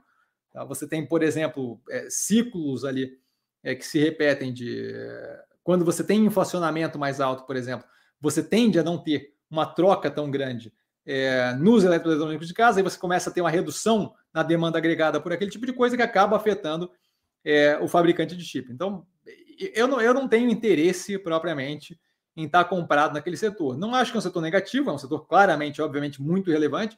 A gente não tem muitas operações do planeta, tá? Eu postei já é, algumas vezes aí podcast explicando como é que funciona o setor como um todo, de Foundry e por aí vai, tá? É, a TSMC é uma que eventualmente eu comento aqui, a Taiwan é, Semi. Ai. TSMC. Ah, agora, agora me fugiu. Agora me fugiu qual é a, a sigla ali, mas a fabricante de, de semicondutor de Taiwan. Não é TSM, é TSMC. Bom, tanto faz. É, a de Semiconductor. É, bom, tanto faz. É, de qualquer forma, o ponto é: acho que o setor está um delta inflacionado no preço dos ativos, acho que não é tão trivial assim, e volto a reforçar. Vejo coisa muito mais descontada aqui no Brasil. Eu, eu não ganho dinheiro quando eu invisto na operação que é responsável pelo semicondutor, que está dentro de tudo no mundo. Eu ganho dinheiro quando o preço passa de R$ reais para 10. É aí que eu ganho dinheiro, certo? Então, assim, é, quando sobe 30% em uma semana no preço da Ocean Pact, é ali que eu ganho dinheiro. Não importa que a Ocean Pact é um monte de barquinho, importa é que subiu o preço 30% em uma semana. Isso eu não vejo acontecendo no, nesse tipo de, de operação de, de semicondutor nesse momento. Tá? Não acho que o mercado está propriamente descontado para eles, acho que eles têm todo um trabalho de lidar com ajuste de oferta de certa quantidade de chip com demanda de outros e evolução tecnológica, eles estão com um pouco de dificuldade na, na continuidade de redução dos circuitozinhos ali, do. Agora me fugiu o nome também. É, mas basicamente não, não me chama atenção como positivo. Paulão novamente, Taiwan Semiconductor Manufacturing Company. Valeu, valeu, valeu Paulão, Paulão salvando aqui. É, então, basicamente isso. Não tem interesse, nada contra o setor, só vejo coisa mais interessante. Tá. Hélio cortou a mensagem. Eu comentava que a Alpa 4 já está no patamar da pandemia, mas você já havia falado sobre papel. Sim, então, está é, tá no patamar da pandemia, mas assim, convenhamos, né? O momento é completamente diferente. A gente não tem, por exemplo, é, se, se, se, eu estou vendendo a Havaiana e tudo quanto é loja de varejo está fechada, é um cenário. Se eu estou vendendo Havaiana e não estão fechadas, outro cenário completamente diferente, certo? Então, é, é, essa é a questão lá que eu comento. Assim, não, não, faz sentido estar no preço é, que o ativo estava durante o pico da pandemia. Felipe, obrigado sempre por agregar conhecimento, trazer um debate amplo e esclarecedor. Um abraço, sucesso, grande abraço para você. Fico honrado com as palavras. É, Marilúcia, presente novamente. Bem-vinda, Marilúcia. Boa noite. Cassiana a todos, super educada ela. A Lojas Renner vem subindo a escada. Até quanto vale a pena apostar? Eu não estou pensando nem de perto em liquidar o ativo. Ainda vejo como ridiculamente descontado. Entrei recentemente e, para mim, longe de um preço que, que faz sentido largar. Tá? A operação ainda está muito descontada. Eu não lembro qual é o parâmetro ali de comparação. É, com certeza está descrito na análise do segundo trimestre de 2022. Então, eu daria uma olhada lá só para ter uma noção é, lá eu devo fazer a demonstração do porquê que eu vejo como muito descontado. Tá? Eu não lembro agora do do qual foi. Tem análise do terceiro trimestre já, não analisei isso aí? Eu já analisei agora, Deus do céu, tô ficando muito maluco, cara. Sim, eu analisei no sábado. então, ainda vejo a operação como muito descontada. A operação ainda tem um espaço para evoluir, mas já deu uma recuperada considerável. Assistiria a análise que está no canal. Tá? Eu, assim, como todo mundo sabe, eu sempre abro todo movimento que eu faço. Então, qualquer operação que eu venda, qualquer operação que eu compre, sempre sai no canal. Hoje eu vendi é, a opção de compra da Fleury, tá? que foi dada na subscrição e está lá postado no canal. Preço pago, eu, eu posto sempre no momento que, que executa a ordem. Quem quisesse ter liquidado lá a Fleury, conseguiria ter liquidado com 20, 30 centavos acima do meu preço. Tá? Bateu acho que em 2,50, quase 3 reais ali naquela, naquele momento. Eu vendia 2,02, que foi a média ali mais ou menos que deu, porque teve um pedaço que foi no fracionário. Tá? Mas assim, eu sempre publico. Então, assim, assim que eu tiver qualquer tipo de interesse de sair da Renner, será avisado no canal assim que for feita a operação. Mas eu não estou nem perto de pensar assim. A gente está no momento ainda muito pressionado de mercado, ela tem muito para correr, tá? Tá longe ali de um preço que eu considere é, como viável para sair, tá? Jorge, o original, boa noite a todos os investidores, boa noite, Jorge, super educado. Felipe, boa noite, Messi, boa noite, Felipe, boa noite a todos, super educado, Felipe, boa noite. Muito obrigado pelos ensinamentos. Quando vai ser decididas as ações da XP e Modal? Eu não sei quando no último, na última análise, se não me engano, da modal, tem a data esperada mais ou menos da decisão disso. De qualquer forma, hoje sai o resultado da modal, muito possivelmente hoje o resultado da XP, amanhã, ou talvez amanhã de manhã, mas amanhã, às sete da noite aqui no Brasil, tem a teleconferência da XP que eu pretendo assistir e gravar, e a modal às 11 da manhã, tá? Então amanhã, muito provavelmente, eu tenho um pouco mais, a informação mais recente disso, Tá? Mas, de qualquer forma, a ideia, mais ou menos, de quando vai ser decidido isso, tá na análise que tá no canal, de cabeça não tem. Tá? Eu procuro não ficar focado nesse tipo de coisa de data e tal, que é, é quando eu quiser eu só consigo acessar e gasta espaço na minha cabeça, meu HD já está todo cheio já praticamente, meu SSD. Meu Solid State Drive. Jorge, a queda das ações da Alpagatas está relacionada à compra de uma operação fora do país que não performa bem. Quando você entrou nela, avaliou isso? Estou avaliando entrar. Jorge, assim, não é, não é qualquer operação, é a Rothes. Isso está explicado a fundo na análise do segundo trimestre de 2022. E não é que a operação não performa bem, é que a operação é pequena, é uma startup que está crescendo ainda. Tá? Então, assim, vale a pena dar uma olhada no segundo trimestre de 2022. Eu comentei, diga se não é nem no segundo trimestre. No começo aqui do, da live, eu comentei a fundo falando sobre isso, a questão de comprar uma startup, o investimento inicial, Usei o exemplo do carrinho de cachorro quente, tudo. Tá? Mas, mas assim, vale a pena dar uma olhada na análise. No segundo trimestre de 2022, eu comento isso a fundo, antes de entrar. Assim que eu fiz a análise antes de entrar, a do segundo trimestre, eu comento isso a fundo, tá? Augusto Cassiano, você só faz é, médio em operação dobrando posição. Faz sentido puxar médio sem ser dobrando posição? Então, não é bem assim, tá? Eu faço é, operações menores. É que o nível de preço que estava as operações é, mais recentes versus a posição que não era das maiores que tinha no portfólio, me possibilitava aumentar com mais agressividade. Tá? É, mas não é só dobrando posição. Com certeza é possível alocar qualquer capital. É que chega num nível para mim que assim eu posso fazer um movimento alocando 3% do que eu estou alocado lá, 2%, mas vai fazer diferença zero. É uma ordem que, que, que, eu, que eu levo em consideração a mais. Aí, meu amigo, assim, ó, 3% de uma operação dessa vai ser o quê? Vai ser 0,005% do capital. Então, assim, não vale o movimento, você entende? Não, não vale o tempo gasto para fazer aquilo. Tá? Então, com certeza não teria problema. Não é, é algo problemático, é só que eu procuro me, me reservar a, a, fazer movimentos que de fato vão fazer alguma diferença. Fazer movimento com 0,05 do portfólio é irrelevante. No final, aquilo ali é, é peanuts, é, é, é, dinheiro de pinga. Dinheiro de pinga é um bom jeito de falar. Tá? Então não, não, não, não faz sentido, mas não é um problema, é só que eu não, não gasto meu tempo com isso. Tá? PC2, boa noite, boa noite, PC2. Arthur, boa noite a todos, boa noite, Arthur. É, super educado, Arthur, boa noite. Jorge, 1003, a IMC, International Mail Company, fez um acordo com a dona do Pizza Hut, podendo destravar valor. Sei que você não gosta da gestão, mas pretende olhar novamente a operação. Eventualmente pretendo olhar não estou com pressa, especialmente com a Zemp, extremamente descontado no portfólio. Tá? A Zemp, para quem não sabe, é o antigo Burger King, que tem ali Burger King, Popeyes, e possivelmente, eventualmente no futuro, vamos ver o que acontece, a Domino's. Tá? É, mas assim, esse acordo com a dona da Pizza Hut não é novidade, a Pizza Hut já faz parte do perfil, do, do perfil da, da, da, operação. Tá? Então, assim, não é novo. Acho que na análise que eu fiz já fazia parte. Tá? Então, volta a reforçar. É, vale dar uma visitada nos, nos vídeos do canal que tá, tá, tá, tá deixando passar coisa aí, Jorjão. Érico, boa noite, estimado professor. Boa noite, Érico, e investidores, super educado, cara, muito obrigado. Poderia comentar sobre possível indicação do Haddad para ministro da Economia? Já estou começando a ficar com medo e aí risadas. Então, assim, ó, olha, é, como comentado antes aqui, como, como comentado no canal, eu, eu evito perder meu tempo com fofoca, tá? Porque, assim, a gente vê várias vezes, vários comentários. Quantas vezes? Vamos lá. Esse é um bom exemplo, cara.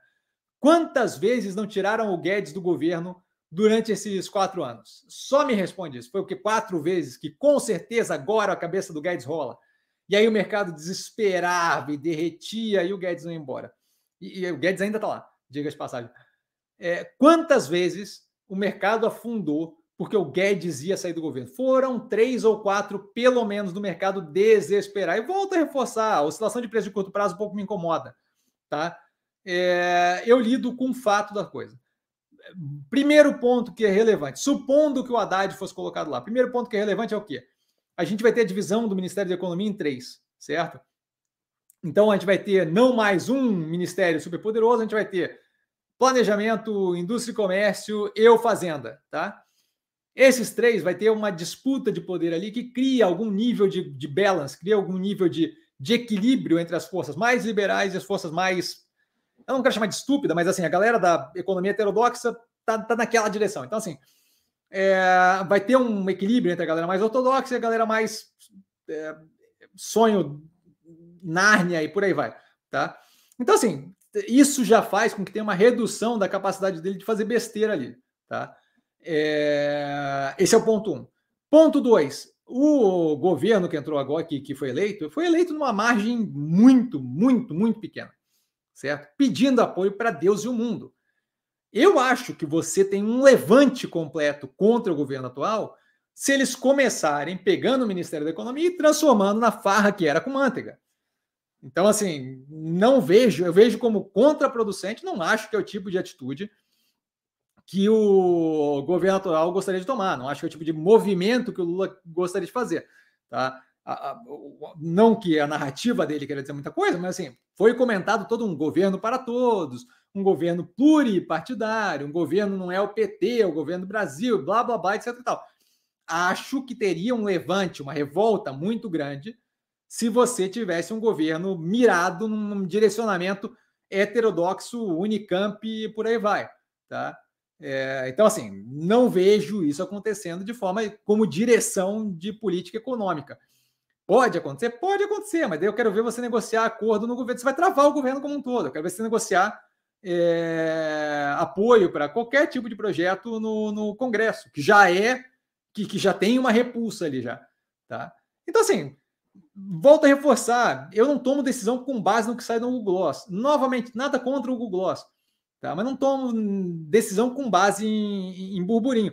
Seja o Haddad, seja o Meirelles. Ah, o Meirelles não sei o que, falou que vai. Não, não, não, meu amigo, a hora que ele, a hora que ele disser, hora que sair da boca do Lula, o Haddad, o Meirelles é o ministro, ou o Haddad é o ministro, aí eu, aí eu tomo decisão. Aí eu penso nisso, aí eu vejo como é que vai ser. Mas é um ministério que vai ser repartido em três e que, além do cabeça do ministro, tem o corpo técnico em volta, tá? Então, assim, não estou propriamente preocupado. É positivo? Não, claramente não é. O Haddad, durante a.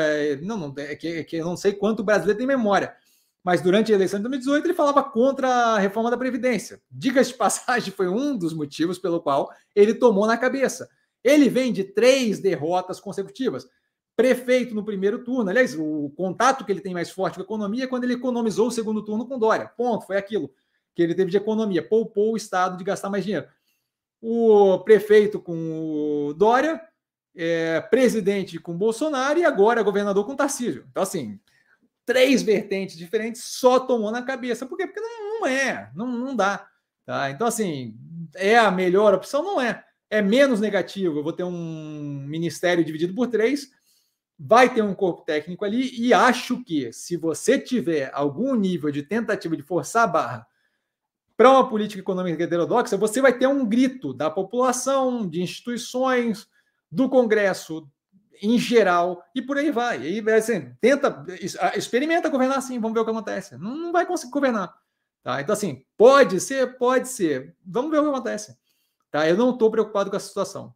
Tá? O, os ganchos que ele tem ali, não acho que permitem esse tipo de coisa, tá? Jorge, boa noite. Cassiano, boa noite. Jorge, obrigado pelas informações. Zero preocupado.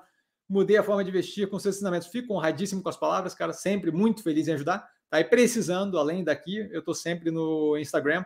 De verdade, só mandar mensagem. O Léo fala comigo direto lá sem parar. A galera sempre, sempre me procura lá. Tá uma galera aqui, tá? É, então, só falar comigo lá se precisar, tá? Fico honradíssimo, fico muito feliz de poder ajudar, cara. Ivan, Centauro não está mais descontada que Alpargatas, pensando nos próximos trimestres? Parabéns pelo seu jeito simples de analisar, muito bom. Eu fico honrado com as palavras, agradeço sempre as ordens. É, com relação a Centauro, a gente tem que pensar que são operações diferentes, certo? A Alpargatas tem uma parte de varejo, mas tem uma parte de, de, a parte de varejo deles é bem pequena, né? Eles têm uma parte mais vinculada a varejos. Então, assim, quando eu tenho aquelas gôndolazinhas, gândola, e Cassiano, aquelas gôndolazinhas é, dentro de supermercado, que eles chamam ali da parte de alimentação, eu não estou propriamente fazendo varejo, certo? Eu tô, eu tô, como eu tô como é, fornecedor do, do, do, supermercado, certo? Quando eu tenho loja própria, efetivamente, não é propriamente o business deles, não é propriamente o negócio deles, certo? E quando você pensa Centauro, é justamente o contrário. Tem uma parcela muito pequena de, de marca própria, que eu não acho nem que é a fabricação deles, não tem que dar uma olhada, mas eles muito mais é, trabalham consideravelmente no varejo, na licenciamento de produtos, né? Se não me engano, eles estão aí com a parte forte ali da Nike. A última análise que eu fiz, inclusive, gostei bastante daquela operação, de modo que, e muito completamente vinculado a esporte, né? de modo que quando eu pego o comparativo, eu não sei se a gente consegue fazer uma comparação direta, certo? Eu acho que nem com a Vulcabras, que de fato faz a produção, é, se não me engano, 100% em house ali, é, a, a última marca ainda não estava na análise anterior, nessa análise já está. Então, assim, eu, eu, acho que não dá propriamente para comparar a Centauro, que tem um pedaço varejista muito forte e completamente vinculado a esporte, com o caso da Alpargatas. Certo? A Alpargatas não vende produtos sortidos, ela vende a Havaiana. É, agora começou com a, com a Rothes, que ainda é muito pequena. E a Havaiana tem algum outro alguma outra variação ali de produto, mas é básica, o grosso é a Havaiana, certo? É o chinelo, tá? Então, assim, tem uns acessóriozinhos, blá, blá, blá, mas assim, o grosso é o chinelo. De modo que eu não acho que é um comparativo muito sério, muito certo de fazer, certo? Acho que a Centauro, a, a, a o grupo SBF ali da Centauro é o grupo que eu estava para analisar também. É que agora vai entrar uma bateria de análise do portfólio e eu dou preferência para análise do portfólio porque a gente está com dinheiro lá dentro, certo? Não vou dar preferência para ativo que a gente não tem dinheiro. Primeiro os que a gente tem dinheiro, depois eu vejo o resto mas é bem possível que tenha análise da, da do SBF depois. Tá? É, não lembro como é que ficou a última, não lembro também quanto tempo faz, não acho que faz muito tempo, tá? mas não lembro como é que foi a última, estou até procurando aqui. SBF, Grupo SBF, Jesus. SBF foi no terceiro trimestre do ano passado, então um ano atrás, tá? É, vale a pena dar uma olhada. Lembro vagamente, lembro que eu gostei bastante da, da operação que eles fizeram com a Nike, mas não sei como é que evoluiu aquilo. Tá? A questão é assim, não acho que o comparativo é dos mais válidos assim, tá? Ao mesmo tempo que eu acho que o comparativo é dos mais válidos, não seria um problema para mim se o grupo SBF ele tivesse positivo e descontado de adicionar junto com a Bargatas na carteira. Tá? De modo que eu realmente não acho que é uma competição entre os dois. Acho que é possivelmente complementares no que tange é, bem de consumo, varejo e por aí vai. Tá?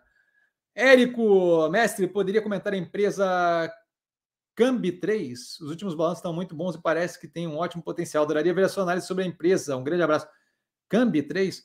Olha, pelo nome de eu não fazer ideia do que se trata, deve ter um volume absurdamente baixo, né?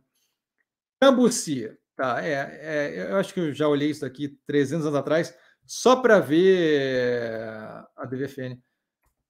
Só para ver aqui quanto é que é o, o, volume, porque se o volume for muito baixo, não faz sentido, tá? Vira capital especulativo e não importa se o balanço é bom ou é ruim, porque o, qualquer 10 reais mexe o preço 10% para cima, 10% para baixo, e aí isso daí deixa de ter, deixa de fazer sentido. Tá? E aqui estamos, é, 700. É, tem, tem alguma questão especulativa recente acontecendo no, no papel, tá? Porque a média de volume aumenta consideravelmente nessa última semana. Então, assim, é, se eu pego a média dos último, do último ano, está em 40 mil papéis. 40 mil papéis, as, vamos supor aqui o, vamos supor 10 reais de preço, dá 400 mil reais. Não, isso daqui não é movimento. Tá? Hoje em dia, o preço máximo tá, que bateu aqui do último, do último ano foi de 7,70. Então, assim, vai dar 330, 340 mil reais. Isso daqui não. É, tem aí algum movimento por algum, alguma levantada de bola recente, mas eu não tenho qualquer interesse em ativo especulativo, dado que o preço não oscila com base na operação, o preço oscila com base em fluxo monetário. Tá? Então, alguém resolver entrar mais agressivamente vendido, mais agressivamente comprado, ele consegue influenciar aquele preço de forma muito agressiva. De modo que a empresa pode ser a melhor do mundo que não resolve, certo? Eu posso ter ali, pura e simplesmente, por um movimento agressivo de capital, e eu não, não sou o maior peixe do, do, do, do mar, então, assim, não faz sentido me alocar nesse tipo de coisa. Tá? É, ativo com volume muito baixo é arriscado por causa disso. Então, eu não tenho qualquer interesse, independente da operação ser boa ou não. Tá? O volume é muito baixo para. Essa subida que deu de preço agora, por exemplo, é basicamente especulativa. Certo? Você vê uma, uma levantada ali de preço agressiva porque começou a vir mais volume. Jorge Pércio Arida e André Lara Rezende estão cotados para a equipe econômica. Bons nomes. Então, assim, ó, primeiro, assim, ó, eles foram convidados a participar do time de transição. Não quer dizer muita coisa, tá? O Pércio Arida, mais sensato, o André Lara Rezende, se não me engano, foi aquele que destoou desde a, o auxílio, a criação do plano real, não é propriamente meu meu meu meu meu, meu beacon, meu, meu, meu, meu farol de, de pensamento econômico, tá? Eu vou falar real, assim, eu, eu, eu gostaria de, de, de, de Marcos Lisboa ali, sabe? Então, assim, tudo bem, não acho que é negativo, mas volto a reforçar. É, a gente tem que parar de focar tanto nesse, nessas questões pontuais e focar mais no, no como um todo. Não adianta botar o um nome daquele dali, não dar ouvido para o cara e tocar a economia como bem entender, é, se o cara não vai ter autonomia. A gente não sabe quem vai ser o ministro, a gente não sabe quem vai tocar aquele negócio, a gente não sabe quem vai estar em qual posição. Não dá para querer adivinhar agora. Tá? É um bom movimento de convidar pessoas de pensamento mais ortodoxo, especialmente de Persalida, é, para participar da, da, da, coisa como um todo, mas não quer dizer nada até que dê. A, a, por enquanto é só a iniciativa legalzinha que agrada, mas não quer dizer lufas. Tá? Se eu pego, faço isso e bababá, e boto o Persuarida embaixo do Haddad, sem poder de mando nenhum, e dou poderio para o Haddad, não interessa quem eu botei ele embaixo, para ser capacho do Haddad. Não, não importa. Vê vice-presidente. O vice-presidente pode ser quem ele quiser. Ele está embaixo do presidente, ele não manda lufas. Então, assim, é legal que ele convidou o Alckmin, mas não quer dizer muita coisa. Agora que ele deu poder para o Alckmin no time de transição, quer dizer um pouco mais. Mas ele ter colocado Alckmin como, como vice-presidente é algum indicativo da intenção que ele tem, mas não quer dizer muita coisa, não. Então, assim, é legal, é ok, mas eu quero ver qual é o time que vai de fato coordenar aquele negócio. Enquanto eu não ver o time que vai coordenar aquele negócio, para mim não quer dizer nada. Tá? É, volto a reforçar, não, não vou ficar confabulando em cima de ah, ele, ele deu uma piscada para o Meirelles no dia tal, no jantar, eu não quero saber, certo? E aí ele fala, lembrando que o Bolsonaro deixou 400 bilhões de roubo de gás gastando na eleição. É, eu não vou entrar nessa parte mais, mais, mais é verdade, mas não vou entrar nessa discussão. O ponto é, não acho que é negativo, acho que é, eu só quero ver a tomada de decisão. Enquanto é só retórica, não quer dizer nada, tá? Vitão, boa noite, mestre e demais investidores. Super educado, Vitão, boa noite. Cassiano, na época da aquisição, eu já estava lendo na época da Inquisição, na época da aquisição da Rothes, tem um Y ali, lembro que você disse que não teria como saber se a Alpa pagou caro. E agora já dá para ter uma noção? Eu não acho que. Aí ele fala na sequência que raquetou mais Alpa hoje, por sinal, Alpargatas, né? Então, eu não acho que a questão não é o pagou caro ou não. Tá? A questão é assim, ó, ela a avaliação sendo feita com base no preço que foi pago é, é, é querer é querer adivinhar as coisas, tá? O ponto é o quê? O ponto é que claramente, quando eu olhei a análise no segundo trimestre de 2022, você vê o potencial de crescimento, de expansão o potencial de, de, de junção com as capacidades da Alpagatas, isso eu comento, tá? Ela dá um produto para Alpagatas que a Alpagatas não tem, e ela dá um produto em faixas de renda diferente que a Alpagatas não tem. E a Alpagatas dá para ela, com possibilidade de comprar tudo no final, depois que a gente fizer o trabalho todo de desenvolver a marca, a gente pode simplesmente engolir o negócio inteiro, sem problema. É, a Alpargatas dá para ela a capacidade de expansão canais globais. A Alpargatas é uma, é uma multinacional que sabe lidar com o mercado global, com canal de distribuição, com cadeia de suprimento e por aí vai. Coisa que, que, que, que, que os dois hipster que estão na, na Califórnia não sabem, tá? Então, assim, novamente, nada contra. Só que você, você olha eles, você vê isso neles quando você vê a, a, quando você vê a teleconferência, é isso que você vê, certo? O, o que faltava um, um, uma, uma boina e ele fazia assim no bigode, só isso. Mas então, basicamente, dicas de passagem, tem um deles que se veste super bem. É, mas o, o, ponto é assim: você não. É, é, menos com relação ao quanto a gente pagou e é mais com relação do para onde estamos indo. Eu vejo um potencial muito positivo ali. Tá uma capacidade de expansão ridiculamente gigantesca. Tá? E mais importante, quando a gente pegou, já tinha a porrada toda no preço do ativo de pagou caro, de não devia ter feito, de bababá, não sei o que, o preço já tinha derretido. Então a gente está pagando o desconto de quem achou que pagou caro. Então, maravilha, não vejo como problema, certo? É, o problemático seria entrar naquela época é, sem ter capacidade de fato de avaliar é, a fundo a empresa e pagando aquele preço consideravelmente mais alto que veio a derreter na sequência. Tá? Vanessa, nossa rainha de bateria. Boa noite, Cassiano e colegas investidores. Salve, mestre. Boa noite, Vanessa, sempre super educado. É, like dado, bora dar like, galera. Ela sempre aliciando o pessoal como um todo. É, Rodrigo, boa noite a todos. Boa noite, Rodrigo. Super educado, like dado.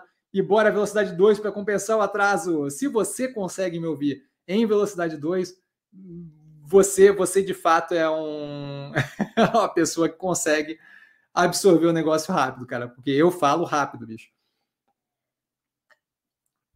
Lafayette mandando ticker da TSMC.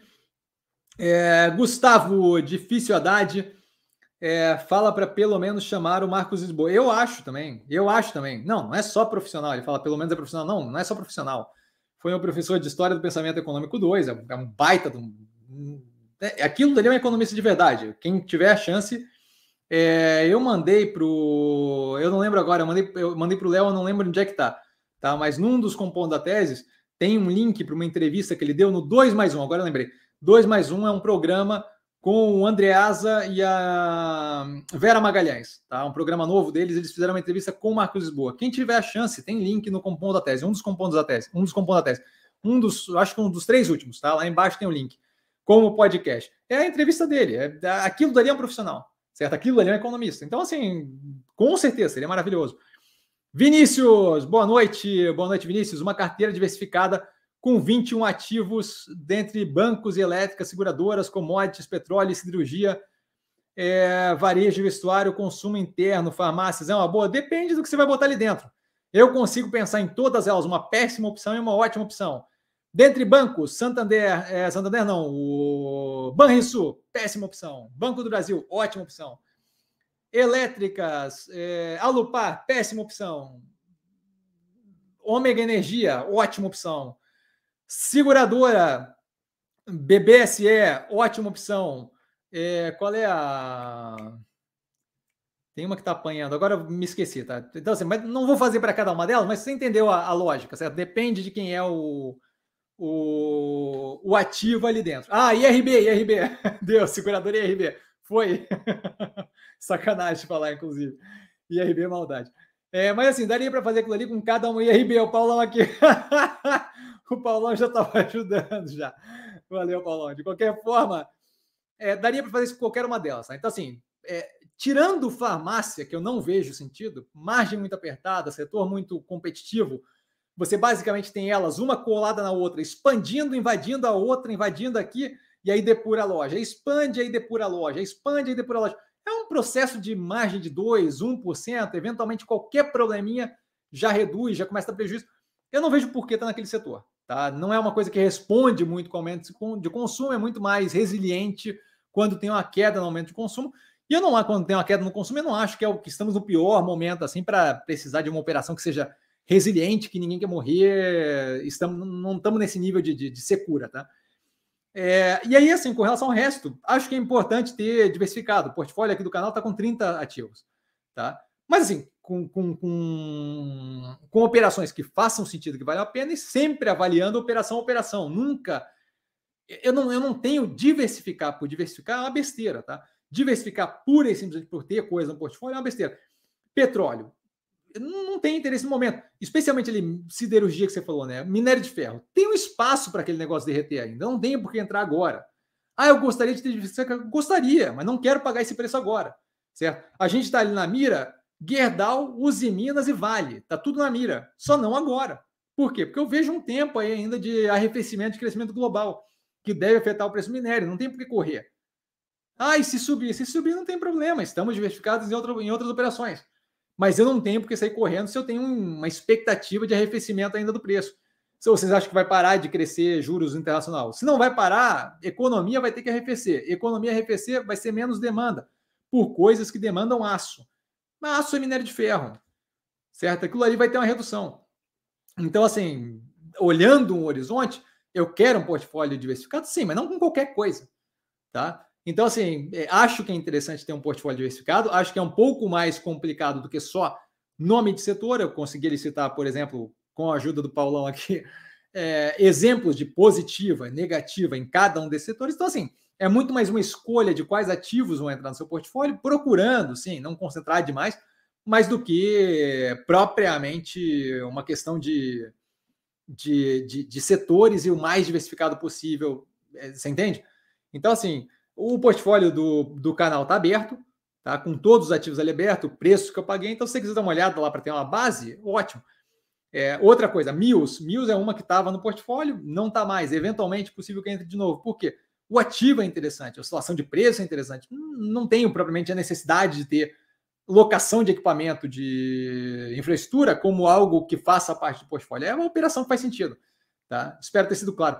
Jorge, a dona da Pizza Hut já estava no portfólio da Mills, mas estava em treta, com risco de saída do ativo, mas eu sei que estava no portfólio. Isso que você falou, eu acho que não é a Pizza Hut, tá? Eu acho que é o KFC que eles acabaram de ter a discussão da arbitragem de extensão por mais 10 anos da operação da marca. De qualquer forma, não estou por dentro especificamente, acho, tenho a impressão que é KFC. É, de qualquer forma, para mim, assim, não vejo como. Acho que alivia para eles ali, mas não vejo como algo que mude a vida, tá? Seja Pizza Hut, seja KFC, não, não, não muda a vida, tá? Felipe, boa noite, mestre Cassiano, boa noite, Felipe e amigos, super educado, Filipão. Já pensou em ser sócio de empresa não listada? Eu, assim, ó, quando me faltar opções que não me deem dor de cabeça, aí eu procuro sarna para me coçar. Agora, nesse momento, nenhum interesse, tá? A hora que sobrar capital e o mercado brasileiro não der conta de mim, aí eu começo a pensar nisso.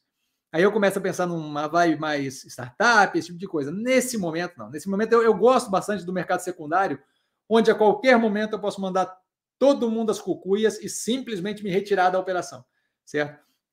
Então, é... ah, não sei o que, o sócio fez um movimento que eu não gostei muito. Eu não quero ter que ir lá bater boca com o cara porque não tem mercado secundário, certo?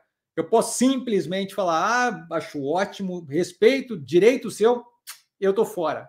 Quem quer comprar minhas ações? Ó, tô mandando. Então, assim, mercado secundário ainda é bem relevante. Tá? Eu, eu, eu, eu teria que ter um, um controle, uma mão no cabresto muito grande ali para estar tá numa operação dessa. Teria que ter, eu teria que ter muito gatilho prendendo o, o, o, gestor ao que eu quero que ele faça. Não, não, não, não, ia me deixar neurótico, ia deixar ele maluco. nesse momento, nenhum, nenhuma vontade, tá? Jorge, também não acho que o Lula é, vai fazer doideira. No primeiro governo Lula Palocci o ministro, mas a equipe tinha técnico de primeira. Então, isso daí foi muito comentado e esse é um ponto que também vale a pena levantar, que foi o que eu falei ali em cima. O fato do Haddad talvez ter a ponta de lança ali não quer dizer que ele vai fazer tudo de acordo com a cabeça dele, tá? É, esse é um ponto que vale a pena lembrar, sabe? É, é, em geral, você tem. É, e, e, aí, novamente, acho o Haddad meio, meio mala e teimoso, vamos ver. Mas, assim, em geral, você tem eles cedendo poder ao, ao, aos técnicos que estão à sua volta, tá? Vinícius Graziotin, mesma situação da, da, da Cambuci? Sim, a mesma situação. Já, já olhei por cima também, é a mesma coisa. Gostei que você já veio com a resposta dada já. É, mesma situação tá? Muito pouco volume, incapacidade de operar ali com base na operação, aí acaba operando com base em movimento financeiro, especulação, não acho que é positivo para a gente, tá? Eu gosto de ter clareza de para onde eu estou indo, tá? Naldo Cassiano Alpa 4, quais as principais forças, oportunidades e quais as principais fraquezas e ameaças? Então, força e oportunidade, isso aí tá, é, vale a pena dar uma olhada na análise do segundo trimestre, que está bem descrito lá, mas força e oportunidade claramente é Rotis, que amplia consideravelmente o, a, a, tipificação de produto e a faixa de renda.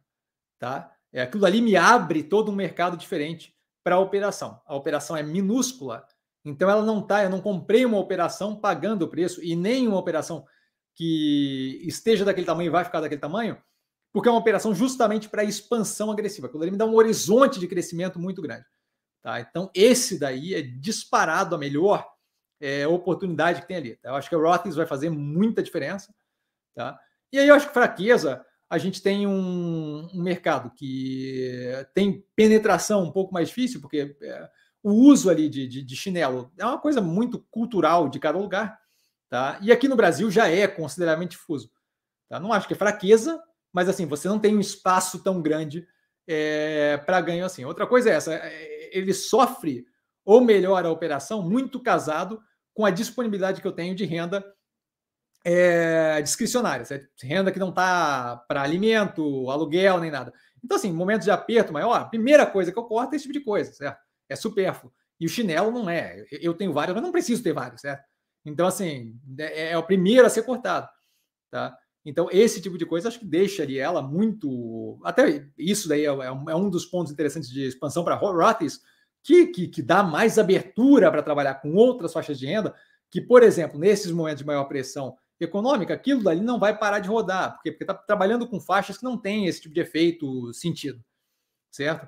É, então, assim, acho que o vínculo, o fato de ser supérfluo e, e de baixo preço é, é, é, é, um incômodo, é um incômodo assim, é parte do negócio, mas é um incômodo, oscila com a economia, tá? O custo ali vinculado a petróleo, nesse momento, deixa um pouco é, imprevisível ali tá? a minha capacidade de, de, de, de, manter margem maior ou menor, dado o conflito geopolítico e por aí vai. Tá? Mas assim, eu não vejo, dado o preço que eu estou pagando, é a mesma coisa. Porque assim, qual é a oportunidade de ameaça do Chevette? Lá, pô, eu estou pagando 600 conto no Chevette. Certo? Tanto faz. É o melhor carro do mundo? Não é. Tem questões a se observar? Tem, mas estou pagando 600 conto, eu acho que está muito descontado ali. Tá? O preço ali está ridículo, não faz qualquer sentido. Tá? Então, basicamente isso, assim, mas eu acho que o vínculo com a economia, o fato de ser supérfluo e ter um vínculo muito próximo com, com, custo, com, com custo mais baixo, faixa de renda mais baixa, incomoda, porque oscila com aperto, é, ela, ela encolhe e aumenta muito casado com a economia, e acho que é a maior oportunidade disparada Roths, tá? Walter, Ano que vem é festa junina o ano inteiro, a quadrilha é de profissionais. Ele falou profissional, mas vai só alegria. Pode confiar. É, não... novamente. Tem uns comentários que eu fico de, de cara. Gustavo com sorrisão. Vitor, Vitão, notícia fresquinha. João Pedro Stedley, fundador do MST cogitado para ministro de Desenvolvimento Agrário. Babou, Messi. Ai, Jesus. Então, esse tipo de coisa vai continuar acontecendo, sabe? Essa levantada de informação vai continuar acontecendo. Logo, logo vamos falar, tá vendo? É o exército do Stedley, do qual o Lula falou antigamente, que vai matar todo mundo e babá. É, tudo bem. Eu, assim, ó, vamos, vamos ver o que acontece, tá? É, Gustavo, verdade, eu menosprezo a capilaridade da Alpa pelo mundo é, é só da ser burro. Não, não é questão de burro nem nada, tá? É só a questão de que a gente tem ali um espaço de para explorar considerável.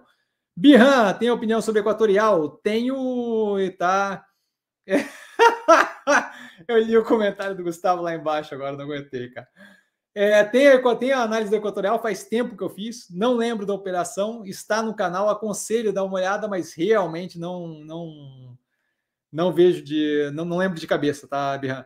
E eu tenho que colocar aqui, antes dos outros ali, o comentário genial do Gustavo, que eu não aguentei.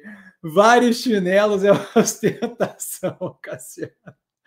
Ó, oh, bicho, coração para você. Maravilhoso comentário. Melhor comentário da noite, disparado. Nada contra os outros comentários, mas, mas aquele ali pegou na veia. É, Peter, ou Peter, o que você acha da Azevedo Turnaround? É outra operação, não é? Que tem um volume é, ridiculamente, absurdamente muito baixo. É, deixa eu ver aqui, a, a, a, Zev, a Zev 4, a Zev 3. Deixa só eu ver aqui, mas acho que é outra operação de volume Azevedo Travasso, exatamente. É outra operação com volume. É absurdamente muito baixo, 330 mil 330 mil reais de, de giro por dia. Não dá para operar com operação assim. E é aquilo que eu falei, assim, você, você, você pode avaliar a operação, pode ter um baita num case, bababá, não sei o quê. Não resolve muita coisa se, se no final é, é, é, o preço é todo definido por fluxo monetário, certo? Qualquer um entra ali com meio milhão e joga o preço na casa do chapéu, certo? É, é, é, é uma vez e meio o fluxo do dia inteiro, certo? Então, assim, não dá para. Ou, ou para baixo. Tá? Então não dá para operar ativo assim, não vejo sentido. Tá? Não, não acompanho o ativo, volto a reforçar. Meu, meu, volto a reforçar, não. Primeira vez que estou falando. Meu tempo é escasso, de modo que, assim, quando você olha o, o tempo que eu tenho entre avaliar operações, e aí não falta opção para avaliar, é, que tem um volume, que tem um, um, uma tese de investimento bem desenhada, e analisar ativos que, por mais que eu analise, digo, ó, tudo legal e tal, não tem volume suficiente, não tem é, tamanho suficiente para fazer volume em bolsa, não, não, faz sentido, certo? Então, Peter ou Peter, sinto muito, cara, mas não, não saberia dizer, tá? Gustavo, agradecendo as respostas e finalizando por hoje. Bradespar e Banco Bradesco, opinião. Eu prefiro o Banco do Brasil, tá? O Bradesco tende a ter resultados menos positivos e o preço não é propriamente mais descontado, então não vejo sentido, não tem interesse em ter vários desses no portfólio. Tá? E com relação à Bradespar, eu não vejo por que colocar. A Bradespar tem participação na Vale. Eu não vejo por que, e ponto. Eu não vejo por que colocar um escritório em cima da operação que eu quero. Compra Vale direto. Certo? Porque eu vou pagar mais um corpo de diretor para ter acesso a uma operação que tenha capital aberto na bolsa. Volto a reforçar, é a mesma lógica do. É mesma lógica, não, é próxima da lógica do da Itaúsa. A Itaúsa tem um agravante ainda que é o quê? Eles têm um mix de participação ali que faz com que eu fique mais exposto a uma coisa quando eu compro Itaúsa do que as outras. E eu, se quiser ir a mercado, eu consigo me expor do jeito que eu quiser aquelas operações, porque as operações que são relevantes na operação deles, as de grande porte, todas têm, têm, têm ativo no mercado. Por que, que eu vou comprar Bradespar, que só tem Vale do Rio Doce, eu tenho acesso ao Vale do Rio Doce direto? é querer bancar executivo. Não, não, não faz sentido na minha cabeça. Tá? Então não tem nenhum interesse em Bradespar. Tá?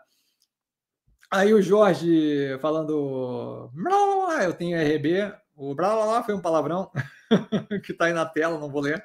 Tá? Para a galera do, do, do, podcast, eu sinto muito, vocês deveriam estar tá vendo ao vivo, porque eu não vou ler o palavrão de jeito nenhum. Tá? Pablo, tem algum IPO para acontecer nos próximos meses? mercado parou de fazer IPO, só fazem quando os juros estão baixos. Não é só quando os juros estão baixos, mas assim, é, você precisa ter para fazer um IPO demanda num preço que você acha que vale a pena, porque está basicamente vendendo um pedaço dessa empresa, seja por diluição, criando mais ações, seja por venda secundária. Então, assim, quando o mercado está nesse estado mais é, é, é, com dificuldade no que tange pressão inflacionária, subida de juros, é, risco mais exacerbado, volatilidade excessiva, período eleitoral não é o período que a galera quer fazer IPO, certo? Muito provavelmente não é o período que você vai conseguir o melhor preço possível para o seu ativo. Vale a pena dar uma olhada para quem não está a par é, no básico da bolsa, lá eu explico a IPO. E, e lá eu explico basicamente o que? A IPO é uma forma de captar de tomar dinheiro. Você não vai ao mercado tomar dinheiro nos piores momentos do mercado. Você vai ao mercado tomar dinheiro quando a galera está disposta a pagar para aquilo, certo? Você não vai pedir dinheiro pro. Não vai pedir a mesada para o teu pai quando ele acabou de ter uma briga com um amigo de trabalho, qualquer coisa. Você vai quando ele está tomando uma cerveja no final de uma sexta-feira e tranquilo e relaxado, pós-trabalho, entrando no final de semana, certo? Que aí tá tudo oba-oba, felicidade. Então, assim, basicamente, é... a lógica é a mesma: é tomada de capital mercado privado certo? É, é, engraçado quanta coisa no mercado financeiro vale pensar nesse tipo de coisa mundana, assim, tipo, sabe? Quando é que você vai pedir grana pro teu pai quando você é pequeno? Tem, tem momentos e momentos, mais positivos menos positivos. A chance de você não ganhar dinheiro, tomar um safanão quando você vai pedir dinheiro para ele no meio de uma briga, que ele está no telefone e você está interrompendo, é bem maior do que se ele está tomando um uísque num, num, num, domingo à noite, num sábado à noite, certo?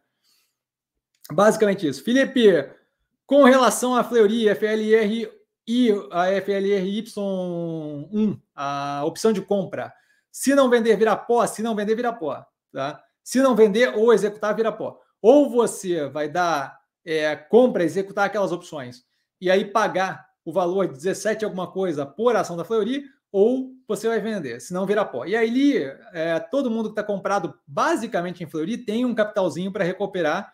Então, é, como fiz hoje, como deixei avisado na análise que eu postei no final de semana, liquidado, tá? É, botei ali dois reais para abertura e pimba, foi tudo, tá? É, Peter, Printer, Printer tem análise no canal. Eu não lembro agora se. Eu acho que é análise do IPO ainda, tá? Então acho que é uma análise consideravelmente antiga. Não é um ativo que provavelmente me chama a atenção, porém, entretanto, todavia, deve ser analisado assim que possível novamente. É, é tá, tá aqui, é, é anterior ao primeiro trimestre. Acho que é a análise do, do IPO. Tá, faz tempo que eu não acompanho o ativo Eventualmente devo olhar para ela de novo. Como disse, as próximas duas semanas, infelizmente, não vai ser possível, porque as próximas duas semanas vai ser completamente tomado por análise do, de ativos que em posição no portfólio. São 30 ativos, a gente tem 20 liberados na semana, então vou passar um bom tempo me matando aqui, tentando acabar com isso tudo. Assim que acabar, a gente começa a entrar em novas operações. Printer pode vir a ser uma delas. Não é preferência, não é a primeira da minha fila, mas pode vir a ser uma delas, tá? E aí eu, eu, eu, eu posto no canal. É, acho que vale a pena dar uma olhada no IPO, que eu dei uma visão mais ampla da coisa, pode ajudar a olhar o resultado de hoje, ter uma ideia mais ou menos de para onde eu estaria tendendo. Tá? Jorge, o exército de Stedley é bem melhor que o exército dos doidos de camisa amarela. Jorge, tu me coloca numa situação complicada, Jorge. Tu não pode ficar falando esse tipo de coisa aqui, cara. Ai, diz, ele falou do patriota do caminhão, que aliás já virou boneco. Não sei quem viu no stories do canal e do Instagram, mas já virou bonequinho, já, já virou action figure. Érico, gratidão pela live de hoje, mestre, eu fico honrado pelas, pelas palavras. Como sempre, ótimos ensinamentos e colocações. É impressionante como aprendi muito em apenas uma live. Gratidão sempre, fico honrado demais com as palavras. Galera, por hoje, então, vamos encerrando. Vamos parando por aqui. Minha voz está acabando e a gente tem análise para caramba essa semana. Precisando de mim, como sempre, arroba investir com sim. Estou sempre lá, tá? É só ir lá falar comigo, de verdade, zero de problema. A galera tira dúvida direto, tá? Não venham me pentelhar com política, mas, mas tirar dúvida sem rolo nenhum. É, por hoje ficamos por aqui. É, sempre lembrando, quem aprende a pensar bolsa opera com mero detalhe. E a gente vai se falando durante a semana. Hoje já deve ter saído o resultado de Ambipar e Modal Mais. Eu vou procurar matar o máximo de análise possível, mas assim, essa semana vocês vão ver na agenda que eu vou postar durante a semana. Até análise para cá, são 20 operações do portfólio é a, é a semana do inferno, tá? É, mas eu vou tentar matar o máximo possível, o mais rápido possível, justamente para que a gente tenha as análises. O Peter ali, obrigado, que agradeço, Peter. As análises o quanto antes no canal, tá? Ó, beijão para vocês. É, como sempre, a gente segue, tá? Agora 350 análises. Amanhã eu devo colocar as seleções. Vamos ver como é que fica ali tal, porque se der brecha para fazer mais análise, eu faço mais análise, mas eu devo colocar as seleções amanhã tá? Até porque tem umas bem relevantes aqui. Valeu, galera. Beijão. Tchau, tchau.